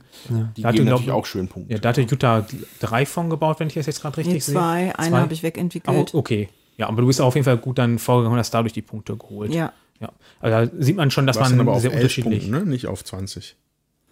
Ja, bei elf. Ich habe ja, ich habe die erste und die äh, dritte sozusagen. Also äh, für 11, 11, 11 Punkte. Ja. Mhm. Aber das ist auch recht interessant, wie dann hier die, wie das Ganze gebalanced ist. Also wenn wir jetzt hier gerade bei den ähm, äh, Eisen, äh, bei den Töpfereien sind, da zum Beispiel das erste kostet 17 Geld und gibt 10 Punkte. Der zweite gibt einen Punkt, kostet dafür aber auch nur eine Kohle. Und die dritte Stufe für 11 Punkte kostet dann auf einmal 22 Pfund und 2 Kohle. Und danach kommt auf einmal wieder für einen Punkt ähm, nur ein Kohle und kein Pfund, um danach wieder für 20 Punkte 24 Pfund und 2 Kohle zu haben. Also es ist, ähm, da finde ich, das ist das richtig durcheinander. Ähm, Ja, das was ist. heißt durcheinander? Hier ist es, Ja, die, wir sind halt geblockt, weil man zwischendrin auch welche nicht wegentwickeln darf. Äh, genau, das ist, das ist, dies, also das, man, auf jeden Fall sind alle Industriezweige auf dem Spielertableau irgendwie tricky, interessant, weird so, wie sie halt angelegt sind, von den Kosten und von Nutzen her. Gerade die Töpfereien, das ist halt so ein bisschen Push your luck. Okay, also weil man kann ja auch überbauen. Ne? Es gibt, glaube ich, zwei Felder insgesamt oder drei in der Drei. gesamten, auf der ganzen, wo man die Dinger Ein, überhaupt zwei, bauen drei, kann. Vier Stück. Ja, Das Das heißt, ja. wenn dieser Überbaumechanismus kommt, dann kommt er bei den Töpfereien, weil es nicht so viele Plätze gibt. Und dann ist es natürlich eine gute Überlegung. Okay, mache ich jetzt schon mal die zweite Stufe drauf, dann ist ja auf einmal nichts mehr wert. Aber ich könnte da, vielleicht eine Stufe danach wäre es dann wieder. Das ist halt, also das wurde geschafft, dass sich jeder Industriezweig irgendwie noch mal ein bisschen anders anfühlt. Ja, klar. Und es bedient sich allerdings natürlich auch im Rahmen der, ähm, der äh, Logik von der Spielmechanik einfach als, äh, als, als äh, blöder Zwischenschritt, ne? der, der jetzt nicht viel bringt, der aber getan werden muss, um das Ganze ein bisschen hinauszuzögern und nicht sofort in die höchsten Stufen von der Töpferei reinzukommen. Also weil die zwei, die da nichts wert sind, die kann man ja jeweils auch wegentwickeln. Aber dadurch, dass sie nicht direkt hintereinander liegen, nicht in einer Aktion, sondern man Ja. müsste dann schon also das ist intelligent gestaffelt, sag ich mal. Und so ist das in, in vielen verschiedenen Industriezweigen. Wenn man die einzeln für sich betrachtet, dann macht es schon irgendwie auch Sinn. aber, also, aber das kriegt man mehr während des Spiels mit, vor welcher Herausforderung man dann wieder jetzt steht. Ne? Es ist auf jeden Fall eine Herausforderung, ähm, das Kartenmanagement und zu gucken, was kann ich denn machen, wo will ich denn hin, welche Karte will ich behalten ähm, und äh, um sich möglichst viele Möglichkeiten irgendwie offen zu halten. So. Man zieht ja auch immer wieder Karten nach. Also äh, am Anfang muss man dann ja nochmal schauen, was kommt. Irgendwann hat man aber nur noch diese acht Karten auf der Hand und dann äh, spielt man die halt runter. Und da muss man wirklich schauen, so was will ich mit meinen Aktionen jetzt überhaupt noch machen. Ne? Was schaffe ich mit meinen letzten vier Aktionen, die ich da noch habe, die letzten vier Runden, muss ich die Karten benutzen, die ich auf der Hand habe, äh, um das in der ordentlichen Reihenfolge abzuarbeiten. Ich finde, das ist auch interessant. Ich hätte noch eine kurze Frage tatsächlich zu den Regeln. Umgedrehte Gebäude, kann man die auch überbauen? Du kannst alle Gebäude ja. überbauen. Also deine eigenen kannst Deine du alle eigenen. immer überbauen und von den anderen kannst du ja nur äh, die Eisen- und Kohlegebäude überbauen Ja. und auch erst dann, wenn überhaupt keine Würfel oder Ressourcen davon mehr im Spiel sind. Okay. Also das, ja. Ja, also ich, hätte, das hätte unwahrscheinlich. jetzt mein Spiel nicht sonderlich geändert, aber es ist natürlich interessant. Das heißt, du kannst eine Industrie bauen, sie halt verkaufen, au, erschöpfen und dann da über den gleichen Bauplatz nochmal wieder neue, neue Industrie bauen. Also, ähm, das ist dann, ja, das, da kann man halt natürlich nochmal deutlich mehr Payout halt. Naja, Wobei die, die nee, Siegpunkte Punkte gibt es nicht, ne? nur, nee, den genau. Ein, nur Punkte- das Einkommen. Genau. Die Punkte gibt es ja, das ist ja auch, ich weiß gar nicht, wie sehr wir das betont haben, aber es gibt halt wirklich exakt zwei Zeitpunkte im Spiel, wo man überhaupt Punkte erhält. Ne? Ja. Und das ist natürlich sehr ausschlaggebend. Also, ja, okay, die eine Ausnahme über die Händlerboni. Mhm. Ne? Also, eine ganz seltene Ausnahme ist es dann noch, dass man äh, vier oder drei Punkte beim Verkaufen mitnehmen kann. Äh, auch jeweils nur einmal pro Ära. Ansonsten macht man alle Punkte nach der ersten Ära oder nach der zweiten und muss dann on point die Gebäude umgedreht haben zu den Zeitpunkten. was, was sich ganz schwierig anhört, aber es ist zumindest gut sichtbar, wo man ist, weil also es, es gibt kein plötzliches Rundenende oder so. Ne? Also man spielt den Stapel der Hand, also den, den Nachziehstapel leer und danach spielt jeder noch seine Hand leer und da werden de facto immer zwei Karten abgeworfen, außer in der aller, allerersten Runde. Das heißt, man kann genau sehen, ich habe jetzt noch drei Runden, vier Runden, zwei Runden. Ja. Und dann bringt man sich halt in Position, um halt möglichst ideal ab, absahnen zu können. Ne? Nur bleibt es halt danach äh, nochmal spannend, weil sich das resettet zu einem großen Teil. Also man kann ja auch versuchen zu planen, seine ganze Strategie, wie man vorgehen möchte. Das Problem sind hier halt nur die Mitspieler. Weil wenn ich jetzt ein Kohlebergwerk baue, dann produziere ich da jetzt Kohle und denke mir, super, die kann ich gleich nutzen, um eine schöne Eisenbahnverbindung zu bauen. Dann mache ich meinem, dann setze ich jetzt schon mal noch eine Brauerei mit dazu, weil die braucht ja gleich Bier. Und dann kommt dann ein Mitspieler an und der darf sich bei mir bedienen. Das heißt, wenn ich Pech habe, ist alles, was ich vorher geplant habe, direkt wieder weg und ich stehe wieder doof da. Ja. Das heißt, äh, da darf man sich auch nicht drauf verlassen, sondern da muss man wirklich Ja. gucken, ähm, Kohle und Eisen kann man auch von einem Markt kaufen und Bier, das ist jetzt diese Besonderheit, mein eigenes Bier muss nicht angeschlossen sein. Das können die anderen dann mir nicht wegnehmen. Sobald es aber zum Netzwerk ist, können andere das mitbenutzen. Da muss man dann halt wieder gucken, zu welchem Zeitpunkt baut man die Brauerei und wohin. Nicht, dass die zu nah an, äh, schon dem Netzwerk ist, dass die anderen das schnell anschließen und nutzen können. Oder ziehe ich das vielleicht ein bisschen weiter raus, um selber nur das zu nutzen, vor allem zum Verkaufen. Mm, Das ist schon, kann ziemlich gemein werden. Ja. Was da jetzt so, äh, so ein bisschen angedeutet ist, ähm, ich finde, das klingt jetzt so, als wäre man dann komplett frustriert, weil was ich dann wiederum schön finde an dem Spielmechanismus ist, dass man ja gleichzeitig zumindest auch ein bisschen äh, bisschen belohnt wird dafür, wenn sich andere bei einem bedienen. Also es ist natürlich, will man die Rohstoffe gerne auch für sich selbst verwenden, aber es ist ja bei den Stahlwerken, bei den Kohlewerken und den Brauereien, also allem, was irgendwie neue Rohstoffe ins Spiel bringt, so, dass immer wenn die einem leergeräumt werden, egal ob von sich oder von anderen Spielern, immerhin das eigene Plättchen ja auch umgedreht wird, ne? wodurch das Einkommen von einem wieder steigt und man so ein bisschen Payback trotzdem dafür kriegt. Also, Ja. Und ja auch die, die ähm, Möglichkeit überhaupt erst das äh, Plättchen zu werten dann. Zu, Ja, man, man, man ist auf jeden Fall, man hat den Reiz, auch zumindest in Teilen was anzubieten, den anderen Spielern, Ja. Ja. sozusagen. Äh, was ich total spannend finde, weil das ist so, ein- so, ein- so ein Equilibrium, zu, äh, so eine Entscheidungsproblematik, die er so bringt. Okay, wie viel brauche ich jetzt für mich selber? Ähm, aber ich möchte, aber guck mal, das Stahlwerk, das hat sechs Eisen drauf. Äh, ich sag jetzt immer Stahlwerk, weil ich es mir in meinem Gehirn habe, aber die Eisen, Hütte. Eisenhütte hat sechs, sechs mal Eisen drauf. Das kriege ich selber gar nicht mal eben verarbeitet. Aber wenn es halt schön an, wobei die müssen ja nicht mehr angeschlossen sein. Ne? Eisen Nee, muss Eisen nicht. nicht Eisen nicht. werden. aber wenn man halt weiß, wenn man, das ist der einzigste Anbieter, dann kannst du eigentlich davon ausgehen, mit der Zeit wird sich das leeren. Und dann haben die anderen Spieler noch ein bisschen was davon gehabt, aber du hast dann die guten Siegpunkte. Wichtig ist nämlich, dass solange, glaube ich, Waren auf dem Spielplan verfügbar sind, werden sie nicht aus dem Markt genommen. Ja, Ja, es sei denn, sie sind, äh, also bei der Eisenhütte ist es so, sie werden vom Plan genommen, bei der Kohle muss die Kohle angeschlossen sein. Ja, aber selbst da, aber dann würden sie auch vom Plan genommen werden. Ja. Erst mit, Prim, mit einer Bevorzugung, ja. Also das ist auch eine Art und Weise, wie man dann natürlich versuchen kann zu spielen, dass man halt derjenige ist, der gerne anbietet, um dann zu umdrehen. Das habe ich zum Beispiel in meinem vorletzten Zug eben mit meiner Brauerei gemacht. Da habe ich gesehen, dass ihr alle noch was äh, verkaufen möchtet, wo ihr Bier für braucht. Also habe ich eine Brauerei platziert, weil ich mir ziemlich sicher war, das werdet ihr mir abkaufen. Ich brauchte es nicht, um einfach nur das umzudrehen und habe dadurch auch äh, wieder sieben Punkte bekommen. Ja. Ich finde es auch total schön, wie man anhand dieses, die, der Art und Weise, wie wir jetzt hier darüber reden, dass das wirklich merkt, ähm, dass man tatsächlich irgendwie gemeinsam gerade in einem Wirtschaftskreislauf gefangen war. Ja. Ja. wo man, wo man, wo man wirklich gemerkt hat, ja, okay, es, es hat totalen Einfluss auf, auf alles, was hier äh, die einzelnen Spieler unternehmen. Und äh, Ja. ja, ist halt wirklich ähm, erstmal schön an der Stelle zu merken, dass es richtig verzahnt funktioniert miteinander. Ja, ich finde, es wird auch nicht langweilig, ne? Also man hat irgendwie immer was zu gucken. Klar, jetzt äh, gerade in der zweiten Runde gegen Ende, äh, da musste man halt immer noch ein bisschen warten auch. Das, da ist schon aufgefallen. Aber trotzdem äh, fand ich es jetzt nicht langweilig. Ne? Dann hat man halt ja, erstmal mal aufgestanden, hat irgendwas geholt oder so. Ähm, war jetzt aber trotzdem nicht äh, uninteressant. So, weil ich habe ja meine Züge im Kopf und äh, habe mir vorher überlegt, was will ich machen. Wenn ich das halt dann am Anschluss nicht machen kann, beziehungsweise was Besseres passiert ist, dann äh, muss ich halt noch mal gucken. Ja, also ich, ich glaube, ich hatte das vom Gefühl her, haben wir alle so, uns so ein bisschen ausgeklingt zwischen den Zügen.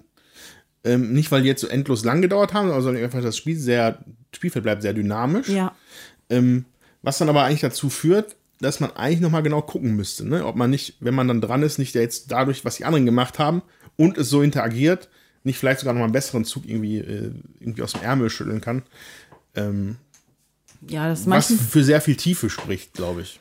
Also einmal In ist mir das Fall. ja gelungen, da hat der Andreas äh, was angeschlossen und ähm, dann habe ich äh, überlegt, möglichst wenig Geld auszugeben, um in der Folgerunde Startspieler zu sein, um dann zwei Aktionen hintereinander machen zu können, um dann noch zwei äh, Waren verkaufen zu können mit dem entsprechenden Bier. Das hat sich richtig gut Ja, angefühlt. also das ist eine schöne Überleitung zu der einer anderen Mechanik, die ich hier auf jeden Fall auch gerne nochmal erläutern wollen würde. Ähm, die Spielereihenfolge. Ja. Genau, also was Jutta gerade gesagt hat, ähm, ja, da hat sie mir ein Schnippchen schlagen können. Ja, also wir, wir hatten es ja, glaube ich, in der Regelerklärung vorhin gesagt. Das Geld, was mal ausgegeben wird in einer Runde, kommt neben den Spielermarker. Und dann wird geguckt, wer hat das meiste Geld ausgegeben, der wird der Letzte in der nächsten Spielerreihenfolge. Der am wenigsten ausgegeben hat, wird der Startspieler in der folgenden Runde. So, und das ähm, sollte man nicht unterschätzen, wie, wie, wie wichtig dieser Mechanismus auch ist. Ne? Also, weil es, ja, also, wenn man wenig Geld ausgibt, dann ist man auch in seinen Aktionen eingeschränkt. Aber da hat man sich dann freiwillig eingeschränkt. Ne, ich hatte das versucht, das Bier anzuschließen. Ich war der Dritte in der Reihenfolge und hatte gesagt, ah, aber da gebe ich jetzt aber möglichst wenig Geld aus, damit ich das gleich halt haben kann. Ähm, dann hatte ich da noch eine, das hätte dann eh nicht geklappt von den Regeln her, weil ich das noch nicht durchblickt habe, aber dazu kommen wir dann später. Aber dann, dann quasi so unterlaufen zu werden von Jutta, die dann aber als erste super Mechanik, schön dynamisch ähm, und kann, kann man sehr gut zum eigenen Nutzen halt einsetzen. Ne? Manchmal Ja. ist es einem egal so, ja, ich habe jetzt eh alles, was ich so brauche, oder vielleicht ist es sogar opportun, ja, erst, dass jemand anders noch andere Sachen anschließt, bevor man wieder selber dran ist. Unterm Strich bleibt, da sind auch Entscheidungen, die sich von Runde zu Runde ändern. Ja. Das bringt eine schöne Waage auch rein, ne? denn äh, in dem Spiel hier ist ja durch diese Machart längst nicht alles planbar. Man muss ganz oft hinnehmen, was die anderen Spieler mit dem Spielfeld machen, bis man wieder dran ist und mit dem Marktsystem machen, bis man wieder dran ist.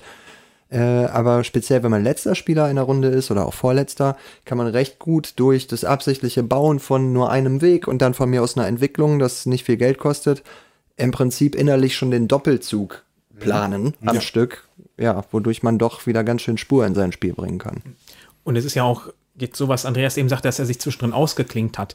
Hm, Ich habe im Grunde immer überlegt, was mache ich jetzt wirklich als nächstes, wenn der Spieler vor mir am Zug war. Ja. Weil es halt so viel sich ändern kann. Ich kann mir jetzt überlegen, ich platziere hier äh, diese ähm, ähm, Eisenbahnschiene, verbinde das, um dann gleich da äh, ein äh, Kohlewerk zu bauen, um anschließend daneben dann äh, was weiß ich was noch zu bauen. So. Mm, Es kann aber schon passieren, dass in der Zwischenzeit jemand anderes schon das Ganze für mich anschließt und ich diesen ganzen äh, Arbeitsschritte schon auslassen kann. Ja. Es kann natürlich auch genau im Gegenteil passieren, dass mich jemand da was wegnimmt und ich ja nicht bauen kann. Das geht in beiden Richtungen. Und deswegen ist das häufig, ja, man kann natürlich überlegen, was mache ich. Ja, hat, also ich hatte ja oft so eine grobe Idee, was möchte ich in den nächsten Zügen machen. Aber was ich jetzt genau mache, das ist halt wirklich erst kurz vor seinem eigenen Zug möglich, weil sich so schnell was auf dem Spielplan ändern kann in beider Seiten, beide Richtungen. Im schlimmsten Ja. Fall ändert sich das komplette Was mache ich, ne? aber Ja. mindestens das Wie mache ich es, das wird sich häufig ändern. Ja, oder wenn ich zum Beispiel weiß, ich muss auf jeden Fall Kohle vom Markt kaufen und gerade müsste ich für einen Kohle äh, zwei Pfund bezahlen. So, und jetzt auf einmal meinen alle anderen, sie müssten jede Menge Gleise bauen und auf einmal äh, geht das, äh, der Preis vor, statt von zwei Pfund pro äh, Kohle auf äh, vier oder fünf hoch und ich brauche zwei und ich habe das Geld einfach nicht mehr. Das ist in allen möglichen Richtungen total dynamisch und interessant, sehr beeindruckend. Ja, oder auch, wie man seine Kohle, also wie man seine Plättchen platziert und auch seine Rohstoffe drauf platziert, finde ich.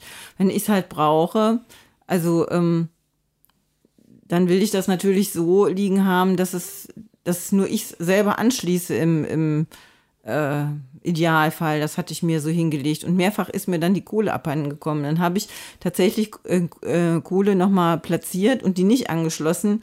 Die ist dann, da hat dann keiner mehr das angeschlossen, so dass ich also mehr dann in meinem letzten Zug selber gucken musste, dass ich meine Kohle da vom Plättchen schaufel, damit ich das halt noch umdrehe. Also äh, man weiß immer nicht so genau, was, ähm, was passiert, aber man muss halt dynamisch eben auch reagieren. Was auch schön dynamisch bleibt, meiner Meinung nach, ist der Rohstoffmarkt, wie er hier auf dem Spielplan ist. Ähm, ne, also, wir hatten ja gesagt, Spieler bauen äh, äh, Eisenhütten und Kohleminen und dann sind da Ressourcen drauf, sind aber alle leer, müssen Leute sich beim Markt bedienen. So, und der ist gestaffelt nach Geld, ja. Ein bis acht Münzen pro, sehe ich das richtig? Ja. Ähm, sowohl für Stahl, ähm, für, sowohl für Eisen als auch für Kohle. Ähm, und der startet, glaube ich, voll, der Markt. Nicht ganz. Nicht ganz also bei voll. Kohle ist ein Feld frei und bei Eisen sind die untersten beiden frei, sodass Kohle mit einem Pfund äh, startet und Eisen mit zwei Pfund. Genau, und am Anfang ist das auch super easy. Da kauft man dann, ja, okay, da, mein Gebäude kostet eh äh, 13 im Zweifel, dann kann ich den einen für den einen Stahl auch noch drauflegen. Ähm, so wird er aber leer gefuttert, der Markt. Und dann ist es halt schon schmerzhaft. Und andere Leute können da auch schon wieder reinspringen, weil wenn man ein neues Ressourcengebäude baut, würden alle Ressourcen, die da drauf sind, beim Stahl sowieso, bei Kohle, wenn es angeschlossen ist an das Netzsystem, sofort auf den Markt gehen. Das heißt, es ist ein schöner, eine schöne Auszahlung für denjenigen, der das macht. Das Plättchen dreht sich sofort um, man hat ordentlich Kohle. Alle anderen Spieler haben wieder den Vorteil von günstigeren Rohstoffpreisen. Ich meine, der günstigste Rohstoffpreis ist, ich nehme das Bier von Jutta oder so, also oder, oder die Kohle von Jutta. Günstiger geht's nicht. Aber ähm, das fand ich in so einer kleinen Mechanik mit der Regel, dass die Sachen automatisch erst den Markt auffüllen, finde ich super. Ist ein, ist ein ziemlich genialer Kniff, der diesen Markt meiner Meinung nach total dynamisch und interessant hält. Ja. Sowieso bei dem Spiel, ne, finde ich ein, ein, eine Tendenz, dass man sagen kann, es ist erstaunlich mit, äh, ähm, ja, für ein Spiel, das dann doch so komplex ist, in, in der Art und Weise, wie man es hinterher spielt, es mit relativ wenig Regeln daherkommt. Ja, also, dass die, äh, dass da drei, vier Regeln dabei sind, die man sich vielleicht nicht direkt gemerkt kriegt, das ist nochmal eine andere Geschichte, aber es sind erstaunlich wenig Regeln äh, dafür, dass man hinterher wirklich viel verschiedene Entscheidungen trifft am laufenden Band. Ja. Also ich finde auch, dass man dieses Spiel, wenn man sich darauf einigt, sehr freundlich zueinander auch spielen kann. Wenn man Ja. jetzt sagt, ähm, wir einigen uns darauf, dass wir uns die Sachen nicht knallhart die ganze Zeit voneinander wegnehmen. Mm, Oder wir sagen, okay, wir äh, produzieren auch, äh, zum Beispiel so ein bisschen Absprüche, ja, ich brauche jetzt gleich Bier, äh, hast du eine Möglichkeit, eine Brauerei zu bauen oder sowas. Das, so kann man das Könnte natürlich man auch machen, spielen, ja, wenn man klar. das, wenn man das nicht so konfrontativ mag. Und das ist hier genauso gut möglich. Also man braucht jetzt nicht Angst haben, dass man hier nur auf die Mütze bekommt. Ähm, das geht natürlich genauso. Also ähm, ich bin hier schon auch etwas mal öfters bei der, beim Spielen aus der Haut gefahren, weil man mir da so ein bisschen in die Quere gekommen ist. Ja, aber andererseits, ich finde, äh, ne, wenn die Plättchen dann halt leergeräumt werden, selbst wenn man sein eigenes Zeug halt gebraucht hatte, das Plättchen wird leergeräumt, dann wird es halt umgedreht. Ähm, man hat ja auch was davon. Also es ist ja nicht so, als, äh, als hat man nichts davon. Und ich finde, das macht es eben dann auch wieder positiv und besänftigend, sage ich jetzt mal, damit man eben, da kriegt man ja noch Punkte, Einkommen. Klar, aber wir haben jetzt zum Beispiel eben gesehen, du hast da die Brauerei gebaut, weil wir alle wussten, du möchtest deine Gebäude äh, Ja. umdrehen zum Verkaufen. Ja. Da hätten wir auch alle sagen können, okay, wir lassen Jutta das Bier, damit es das machen kann. aber da hatte überhaupt niemand Interesse dran, sondern weil nicht. alle wollten das ihr selber nutzen, um die Sachen ja zu verkaufen. Äh, Ja. Das meinte ich jetzt. Halt. Ja, und es war aber schön, dass du dann zwischendrin nochmal gesagt hast, das eigene Bier muss nicht angeschlossen sein. Und da äh, hatte ich dann, hat sich für mich noch was ähm, äh, ergeben, dass ich da dann auch noch eine Brauerei bauen konnte. Das war schon ganz gut. Denn das ist die andere Sache, ne? wenn man sich nicht auf irgendetwas anderes einigt und dem Markt hier freien Lauf lässt, dann ist es wirklich ein Raubtierkapitalismus letzten Endes. Ne? Es geht um einen knappen Bauplatz, der genutzt werden will, knappe Ressourcen, die den anderen weggeschnappt werden können, wenn man möchte. Und dann kann man eben also auch Ja, wo, wobei das hier, mh, das ist, ist, kommt- es hat aber so einen netten Anstrich. Also selbst wenn jemand, sagen wir mal, den Bauplatz in Birmingham wegnimmt, spätestens wenn die, das Gebäude gedreht wird, kannst du zumindest mit einer Strecke da noch von profitieren. Auf jeden Also es Fall. gibt tausend gefühlte Wege, wie man irgendwie noch aus Situationen immer was profitieren kann. Ja. Ja. Und ähm, deswegen ist es nicht, also ich hatte jetzt hier keine Wutanfälle, außer dass Jutta mir einmal das Bier weggeschnappt hat, aber da hatte ich die Regel einfach auch nicht verstanden. Ähm, ich, also, es ist so immer so, meistens kommt es auf so eine Win-Win-Situation raus. Selbst wenn dir die Ressourcen weggeschnappt worden sind, dann kannst du dich in der Regel am Markt bedienen. ja Bier ist ein bisschen hart umkämpfter, aber auch das ist möglich. Wenn man das auf dem Schirm hat, dann bereitet man sich da einfach drauf vor. So. Also das sehe ich auch so. Ich würde trotzdem sagen, dass das eine, ähm, also das ist ein gefühltes Win-Win, aber es gibt kalkulatorisch schon die eine Art und Weise, die einem gerade mehr Punkte und die weniger Punkte gibt. Also es geht hier, es ist nicht so gemeint, dass da äh, Player Elimination stattfindet, ein Spieler quasi aus dem, aus dem Spiel gekickt wird oder so. Ähm, Ne, aber trotzdem denke ich, dass man vor allen Dingen in den äh, geringeren Spielerzahlen merkt man es dann ganz, ganz deutlich. Da geht ein 1 gegen 1 Rennen um ganz bestimmte Standorte los. Ja, Ähm, ja das, das ne? kann sich natürlich nicht komplett anders Und, anfühlen. Als jetzt so ähm, eine relativ, ja, also fluffig hätte ich jetzt fast gesagt, das wäre falsch, aber Mhm. eine relativ, ja, angenehme Viererrunde, wo jetzt, also ich glaube nicht, dass wir uns jetzt gegenseitig an, den, an die Kehle gehen wollten. Also ich fand auch die, äh, ich habe es jetzt heute zum dritten Mal gespielt, die anderen beiden Partien waren zu zweit und die fand ich bedeutend konfrontativer, wie Marc Ja, gerade sagte. ich Der auch. Spielplan ist ein bisschen verkleinert, dadurch, dass nicht alle ähm, Ortskarten mit im Spiel sind. Man kann dahinter über die Gebäudekarten trotzdem bauen. Allerdings ist das bei uns auch nie vorgekommen, weil man bis dahin sein Netzwerk einfach nicht ausgebaut hatte.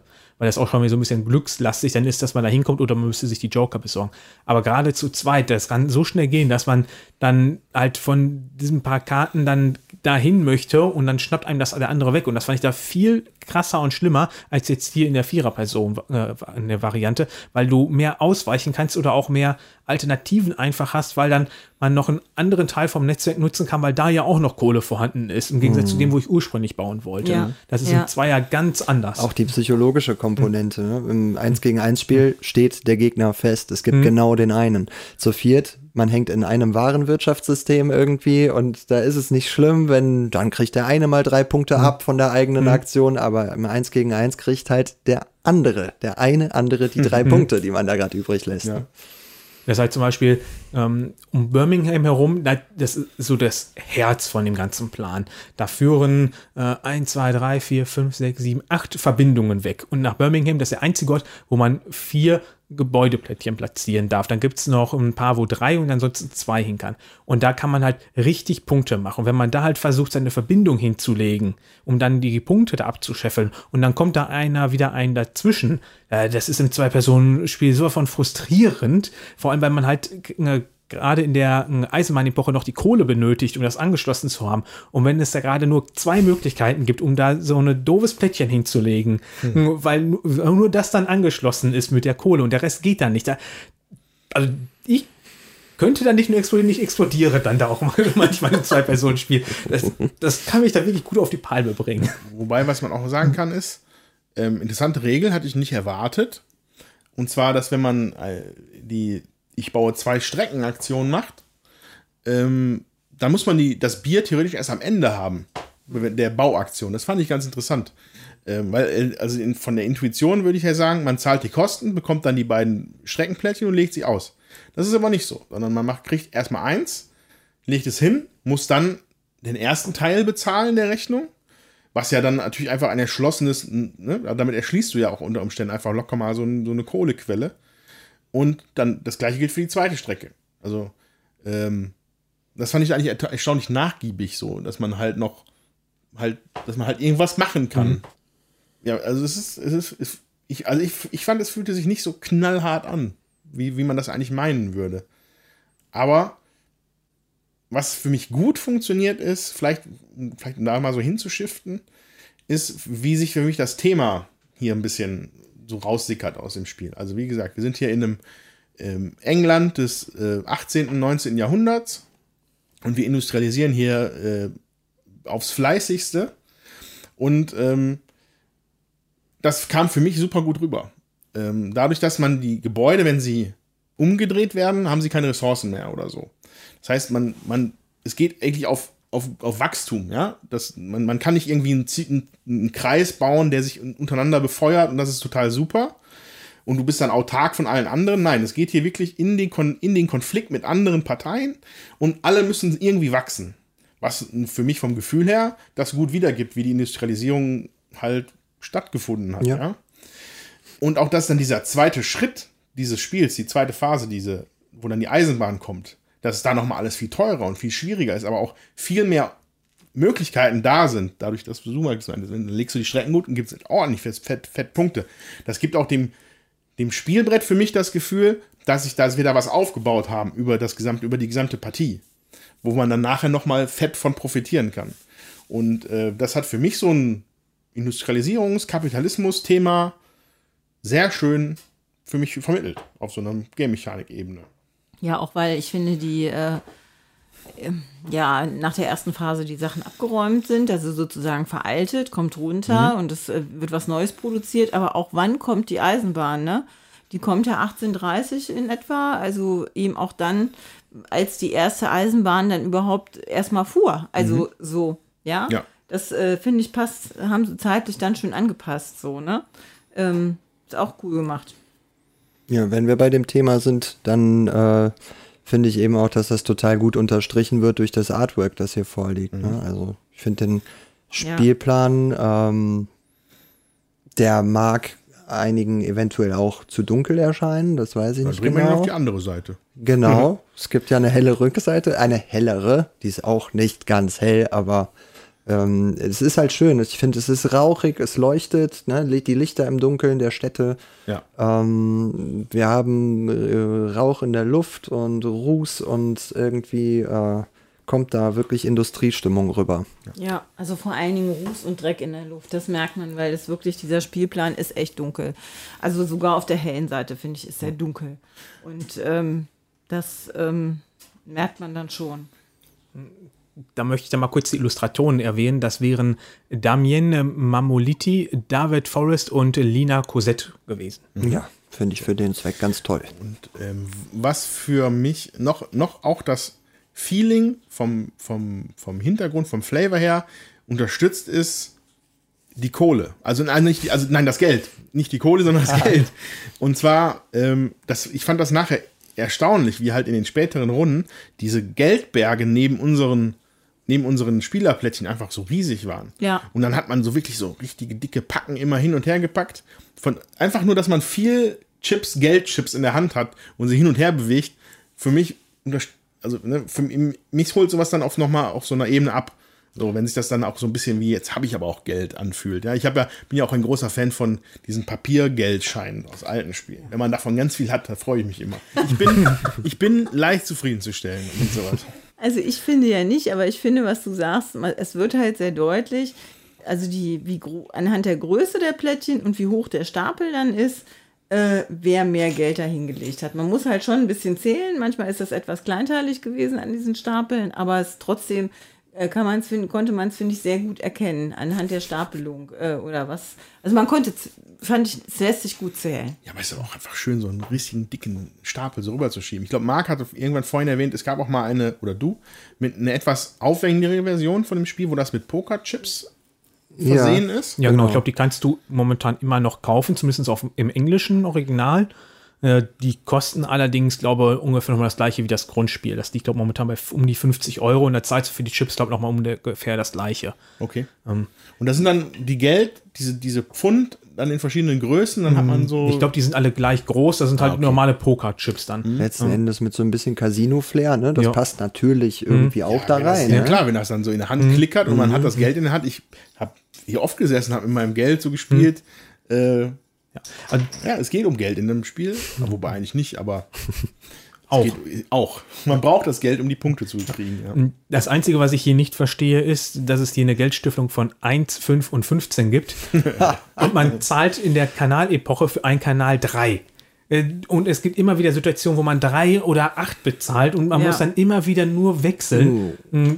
Oder man bekommt dann 30 Pfund an äh, beim Kredit aufnehmen, ja, dann nimmt man sich auch keine 2,15er, dann bin ich hinterher auch wieder nur am Tauschen. Also, dass man hier nicht Dreier mit da reingebracht hat, das verstehe ich einfach nicht.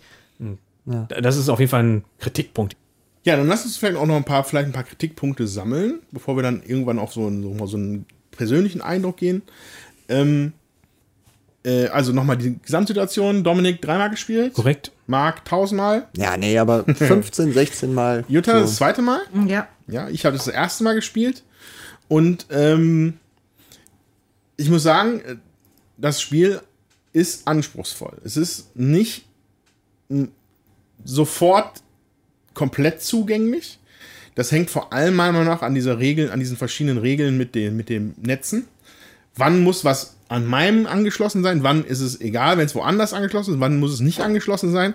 Das muss ich erst in die Birne kriegen. Ja. Also da gibt Und es so vier kleine Pfeile auf dem Board, die das symbolisieren sollen.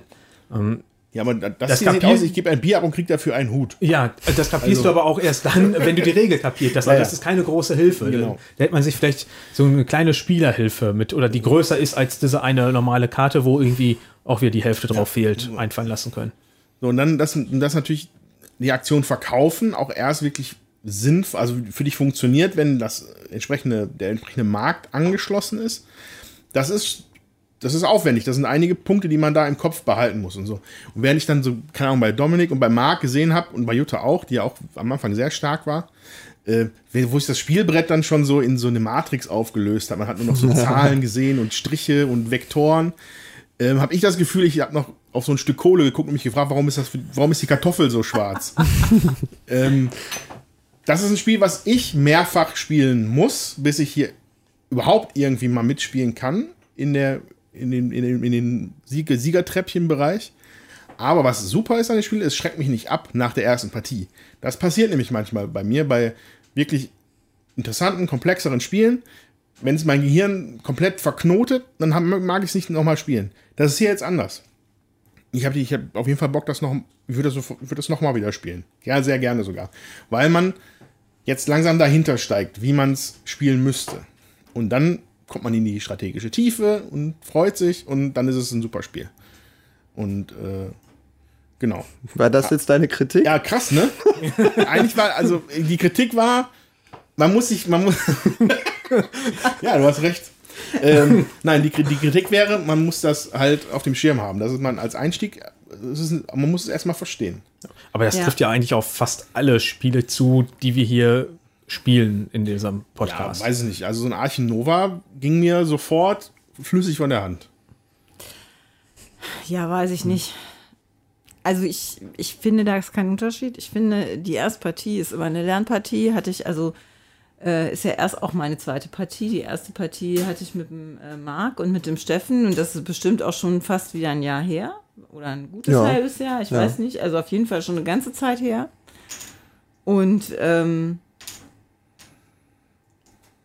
ja, ich habe mir jetzt, äh, um dann nochmal auf der Höhe zu sein, sag ich mal, wenn ich das finden kann und wenn die das rezensieren, dann äh, schaue ich mir immer nochmal die Regelerklärung von den Brettspieltestern an. Hallo an Michaela und äh, Christian. Ihr macht das immer großartig, vor allen Dingen Michaela erklärt das wirklich immer super. Und ähm, ich finde, das ist immer eine große Hilfe, gerade hier in Vorbereitung auf unseren Podcast dann nochmal. Und dann hat man das auch immer nochmal, also ich dann im Regelfall dann nochmal gut auf dem Schirm, äh, worauf ich denn irgendwie achten muss und so. Das geht dann. Aber ähm, ja, ähm, Ja, ja ich finde aber, die Perspektive ist jetzt nicht, äh, also nicht, nicht verkehrt dadurch, dass man sich nicht das vorher anguckt, weil Ja, es gibt viele Leute, die recht. das halt das erste Mal spielen und sich da vorher nicht mit beschäftigen. Nein, aber da ist es einfach nicht so zugänglich, wie ich andere Spiele zugänglich fand. Okay, ja, das kann ich ja verstehen. Trotzdem Ja. finde ich es immer noch relativ zugänglich, weil man, also wenn man Strecken baut, Sachen verkauft, also diese, diese, was ist angeschlossen, was ist nicht angeschlossen, wann kann ich welches was noch mit benutzen, das ist, das ist nicht so ganz eingängig. Da gebe ich dir richtig recht.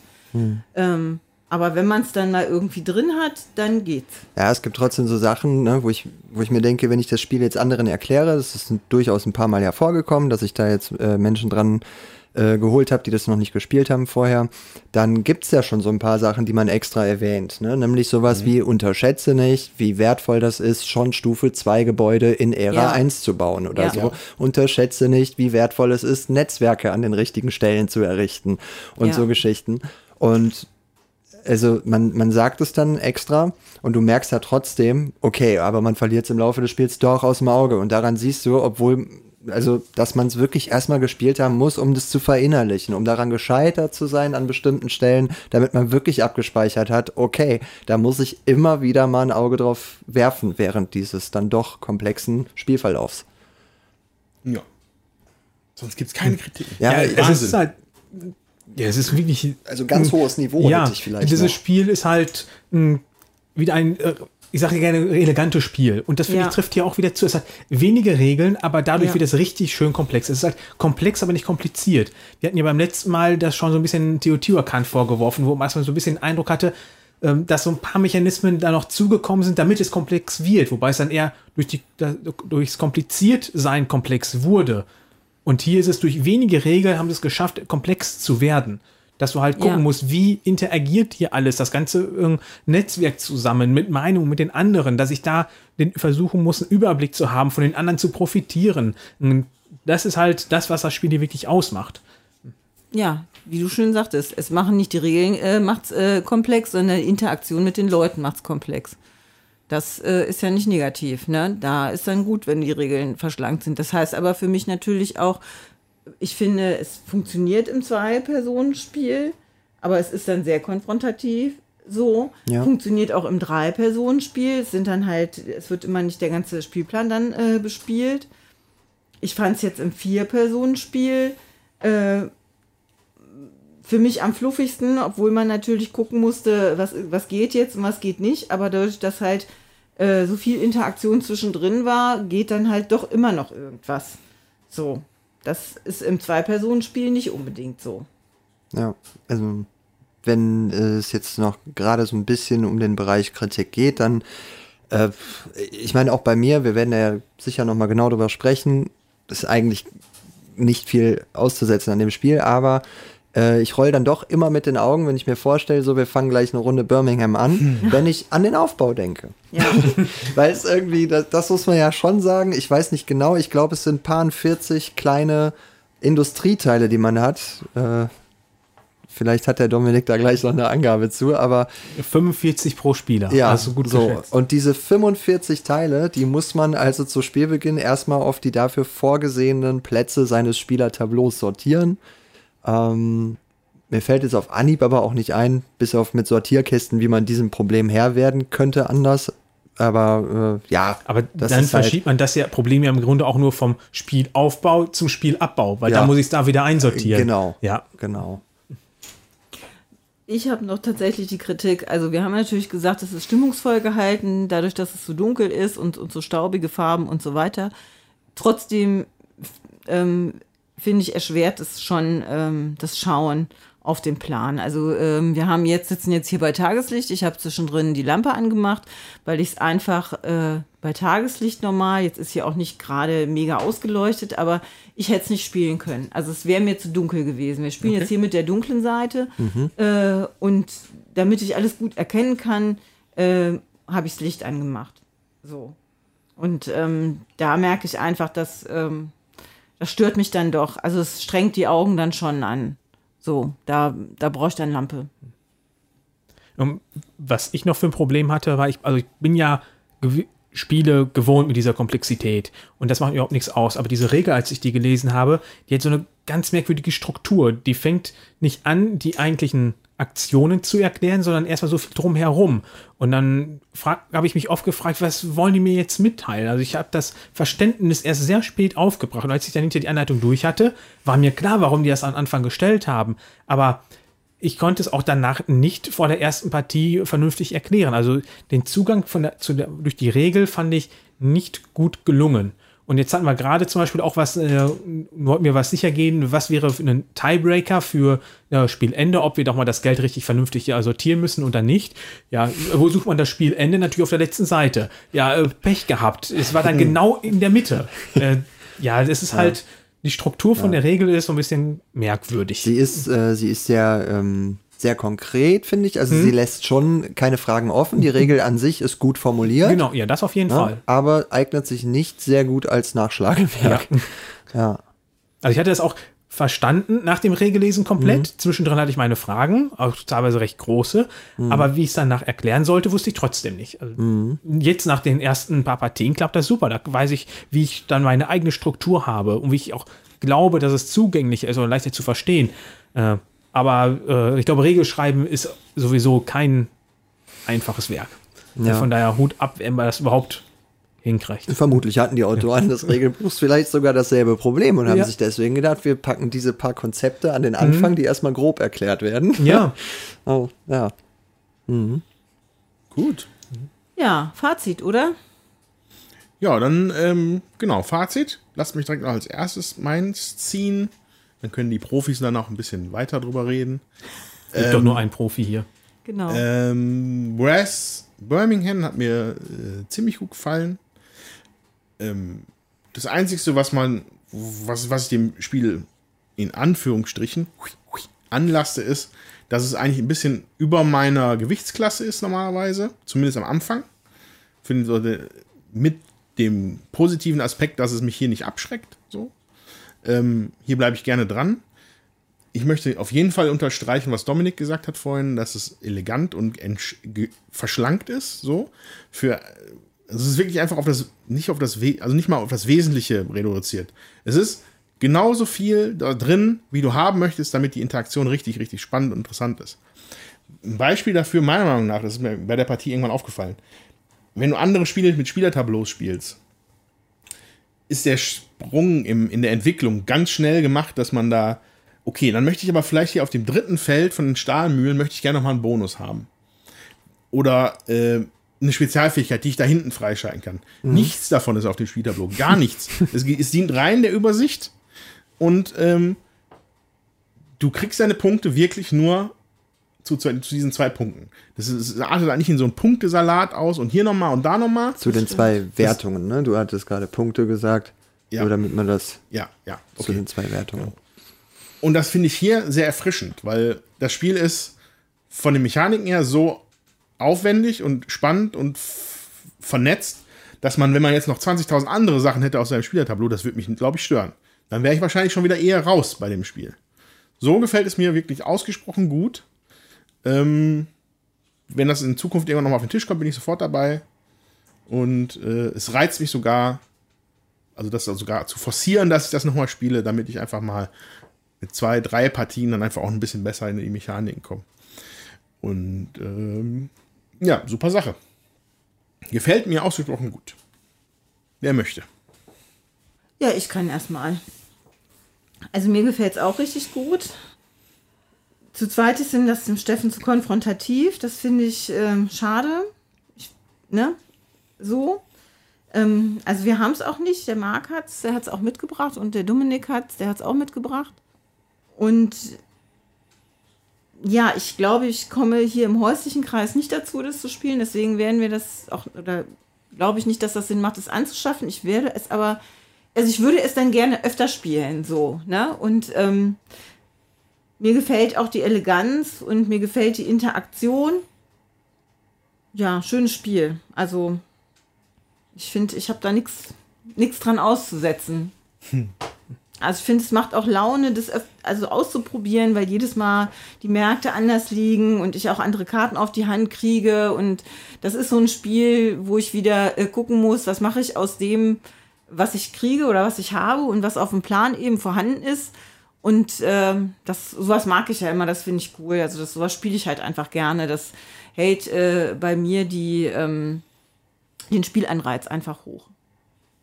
Also wir haben ja gerade im Grunde schon alle gesagt, dass uns das Spiel wirklich sehr gut gefallen hat. Ähm, bei mir ist es auch äh, so gut angekommen, dass es äh, ruckzuck in meinen Top 5 gelandet ist. Also im Grunde ja schon nach zwei Partien.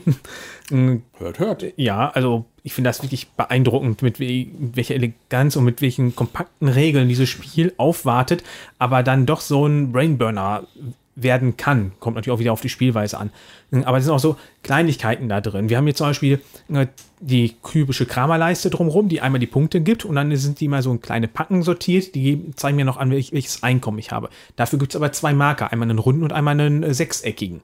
Und am Anfang habe ich mich gefragt, wie soll ich den vernünftig auseinanderhalten? Und dann ist mir irgendwann aufgefallen, dass bei den Gebäudeplättchen, immer wenn ich die umdrehe, dann ist da auch ein Sechseck abgebildet. Da steht da eine Zahl drin für die Punkte und in einem, äh, so einem kleinen Münzstapel mit einem Pfeil ist dann eingegeben, wie viel mein Einkommen steigt, sodass ich da auch direkt wieder sehen konnte, welchen Marker muss ich denn jetzt wofür wieder fortsetzen. Hm. Oder was ich auch wirklich schön finde, dieser Karton hat ungefähr diese 30 mal 30er Größe, aber dann nicht diese typische Kosmosdicke, sondern ja, vielleicht so die Hälfte bis zwei Drittel. Und der Karton ist voll. Das heißt, ich kaufe einen Pizzakarton. Ja, also das ist nicht wie so, dass man Karton kauft und dann macht man den auf und denkt sich, ja, schön, der hätte auch wieder nur halb so groß sein müssen, sondern hier ist der nur halb so groß und der ist voll. Und das ist wirklich mal schön. Das ist nicht so das typische Aufmachen und rumstören. Zumindest die Leute, die viele Brettspiele im Regal haben, die kennen dieses Problem halt. Die sich dann einfach so ein bisschen frustrieren und ärgern. Das finde ich hier zum Beispiel auch einfach positiv hervorgehoben, dass man darauf geachtet hat. Hm. Aber auch sonst, es ist halt nicht viel Varianz beim Spielaufbau, wie Jutta gerade gesagt hatte. Lediglich die Märkte werden anders zugelost äh, bei Spielbeginn und halt meine Kartenhand. Ansonsten ist das Spiel gleich vom Aufbau, aber trotzdem haben sich bisher alle Partien, gut, es sind jetzt auch nur drei gewesen, sehr unterschiedlich angefühlt, aber trotzdem äh, weiß ich, wie das Spiel so funktioniert, worauf ich achten muss. Äh, das ist schon echt beeindruckend. Und ich hatte eben mit Marc schon mal ein bisschen gesprochen, von wegen, gewisse Strategien zu forcieren. Ähm, da hat er zum Beispiel gesagt, man kann auch gut darauf gehen, dass man stark nur Verbindungen baut und gar nicht ja. so viel die Gebäude und dadurch ebenfalls Punkte zu machen. Und ich weiß nicht, so um Sieg mitspielen meintest du? Bitte? Auch, dass man damit über den Sieg mitspielen kann. Ja, durchaus. Ja. Also klar, ganz ohne ja. Industrieteile. Ne? Ja, das aber geht nicht. Wenn das, das der Schwerpunkt ist, das kann ja, funktionieren. Da finde ich schon beeindruckend, dass man halt wieder so komplett unterschiedliche Strategien gehen kann. Das sind immer so Sachen, die reizen mich ja dabei, das auszuloten auszuprobieren, wie kann ich darauf vorgehen. Ja, ein Top-Spiel. Und ähm, das ist auch bei Botkin, ich glaube, aktuell auf dem dritten Platz. Ähm, spricht ja auch schon mal dafür, dass ja. das äh, anscheinend ein paar Leuten mehr gefällt als nur uns vier hier am Tisch. Ja. ja. Äh, also overall Rank Platz 3, Strategie 2. Ja, der ja. Wertung würde ich mich auch auf jeden mhm. Fall anschließen. ja, weil in meinen Augen ist das äh, auch äh, definitiv bei meinen persönlichen Top 5 dabei.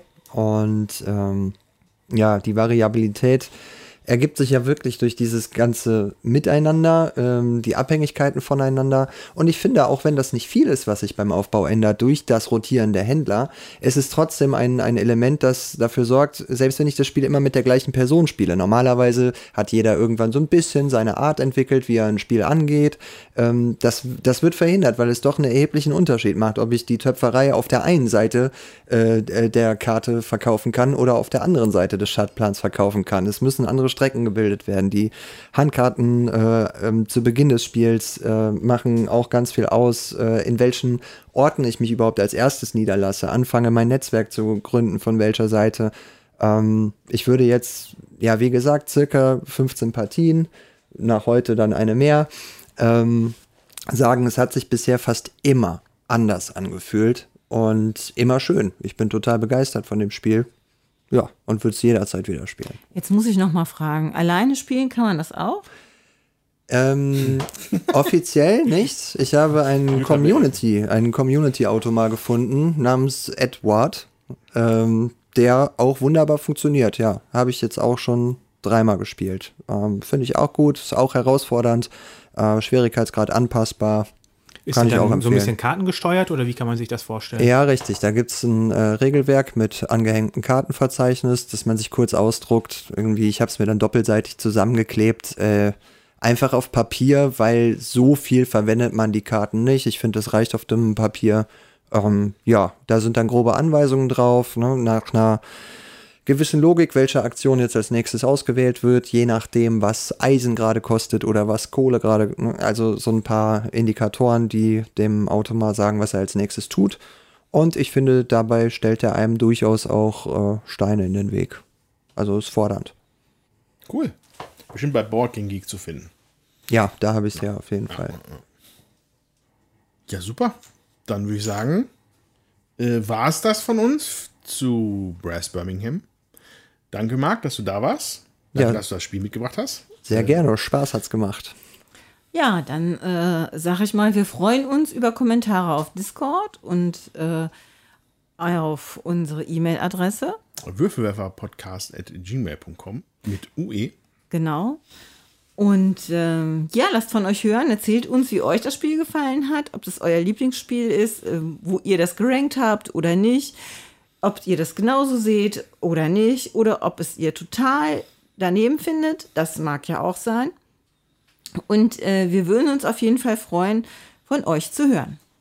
Genau. Und falls ihr äh, äh, dort im Internet vielleicht fünf Pfund für uns hättet, die ihr uns vielleicht geben könntet bei eventuellen Podcast-Anbietern eurer Wahl, vielleicht mit einem kleinen Review dabei, das würde uns sehr freuen. Damit würden wir nämlich noch viel mehr so gute Zuhörer wie euch bekommen. Und äh, ich sage Tschüss. Wir hören uns beim nächsten großen Wurf, dem Podcast, bei dem eure Ohren Augen machen. Tschüss.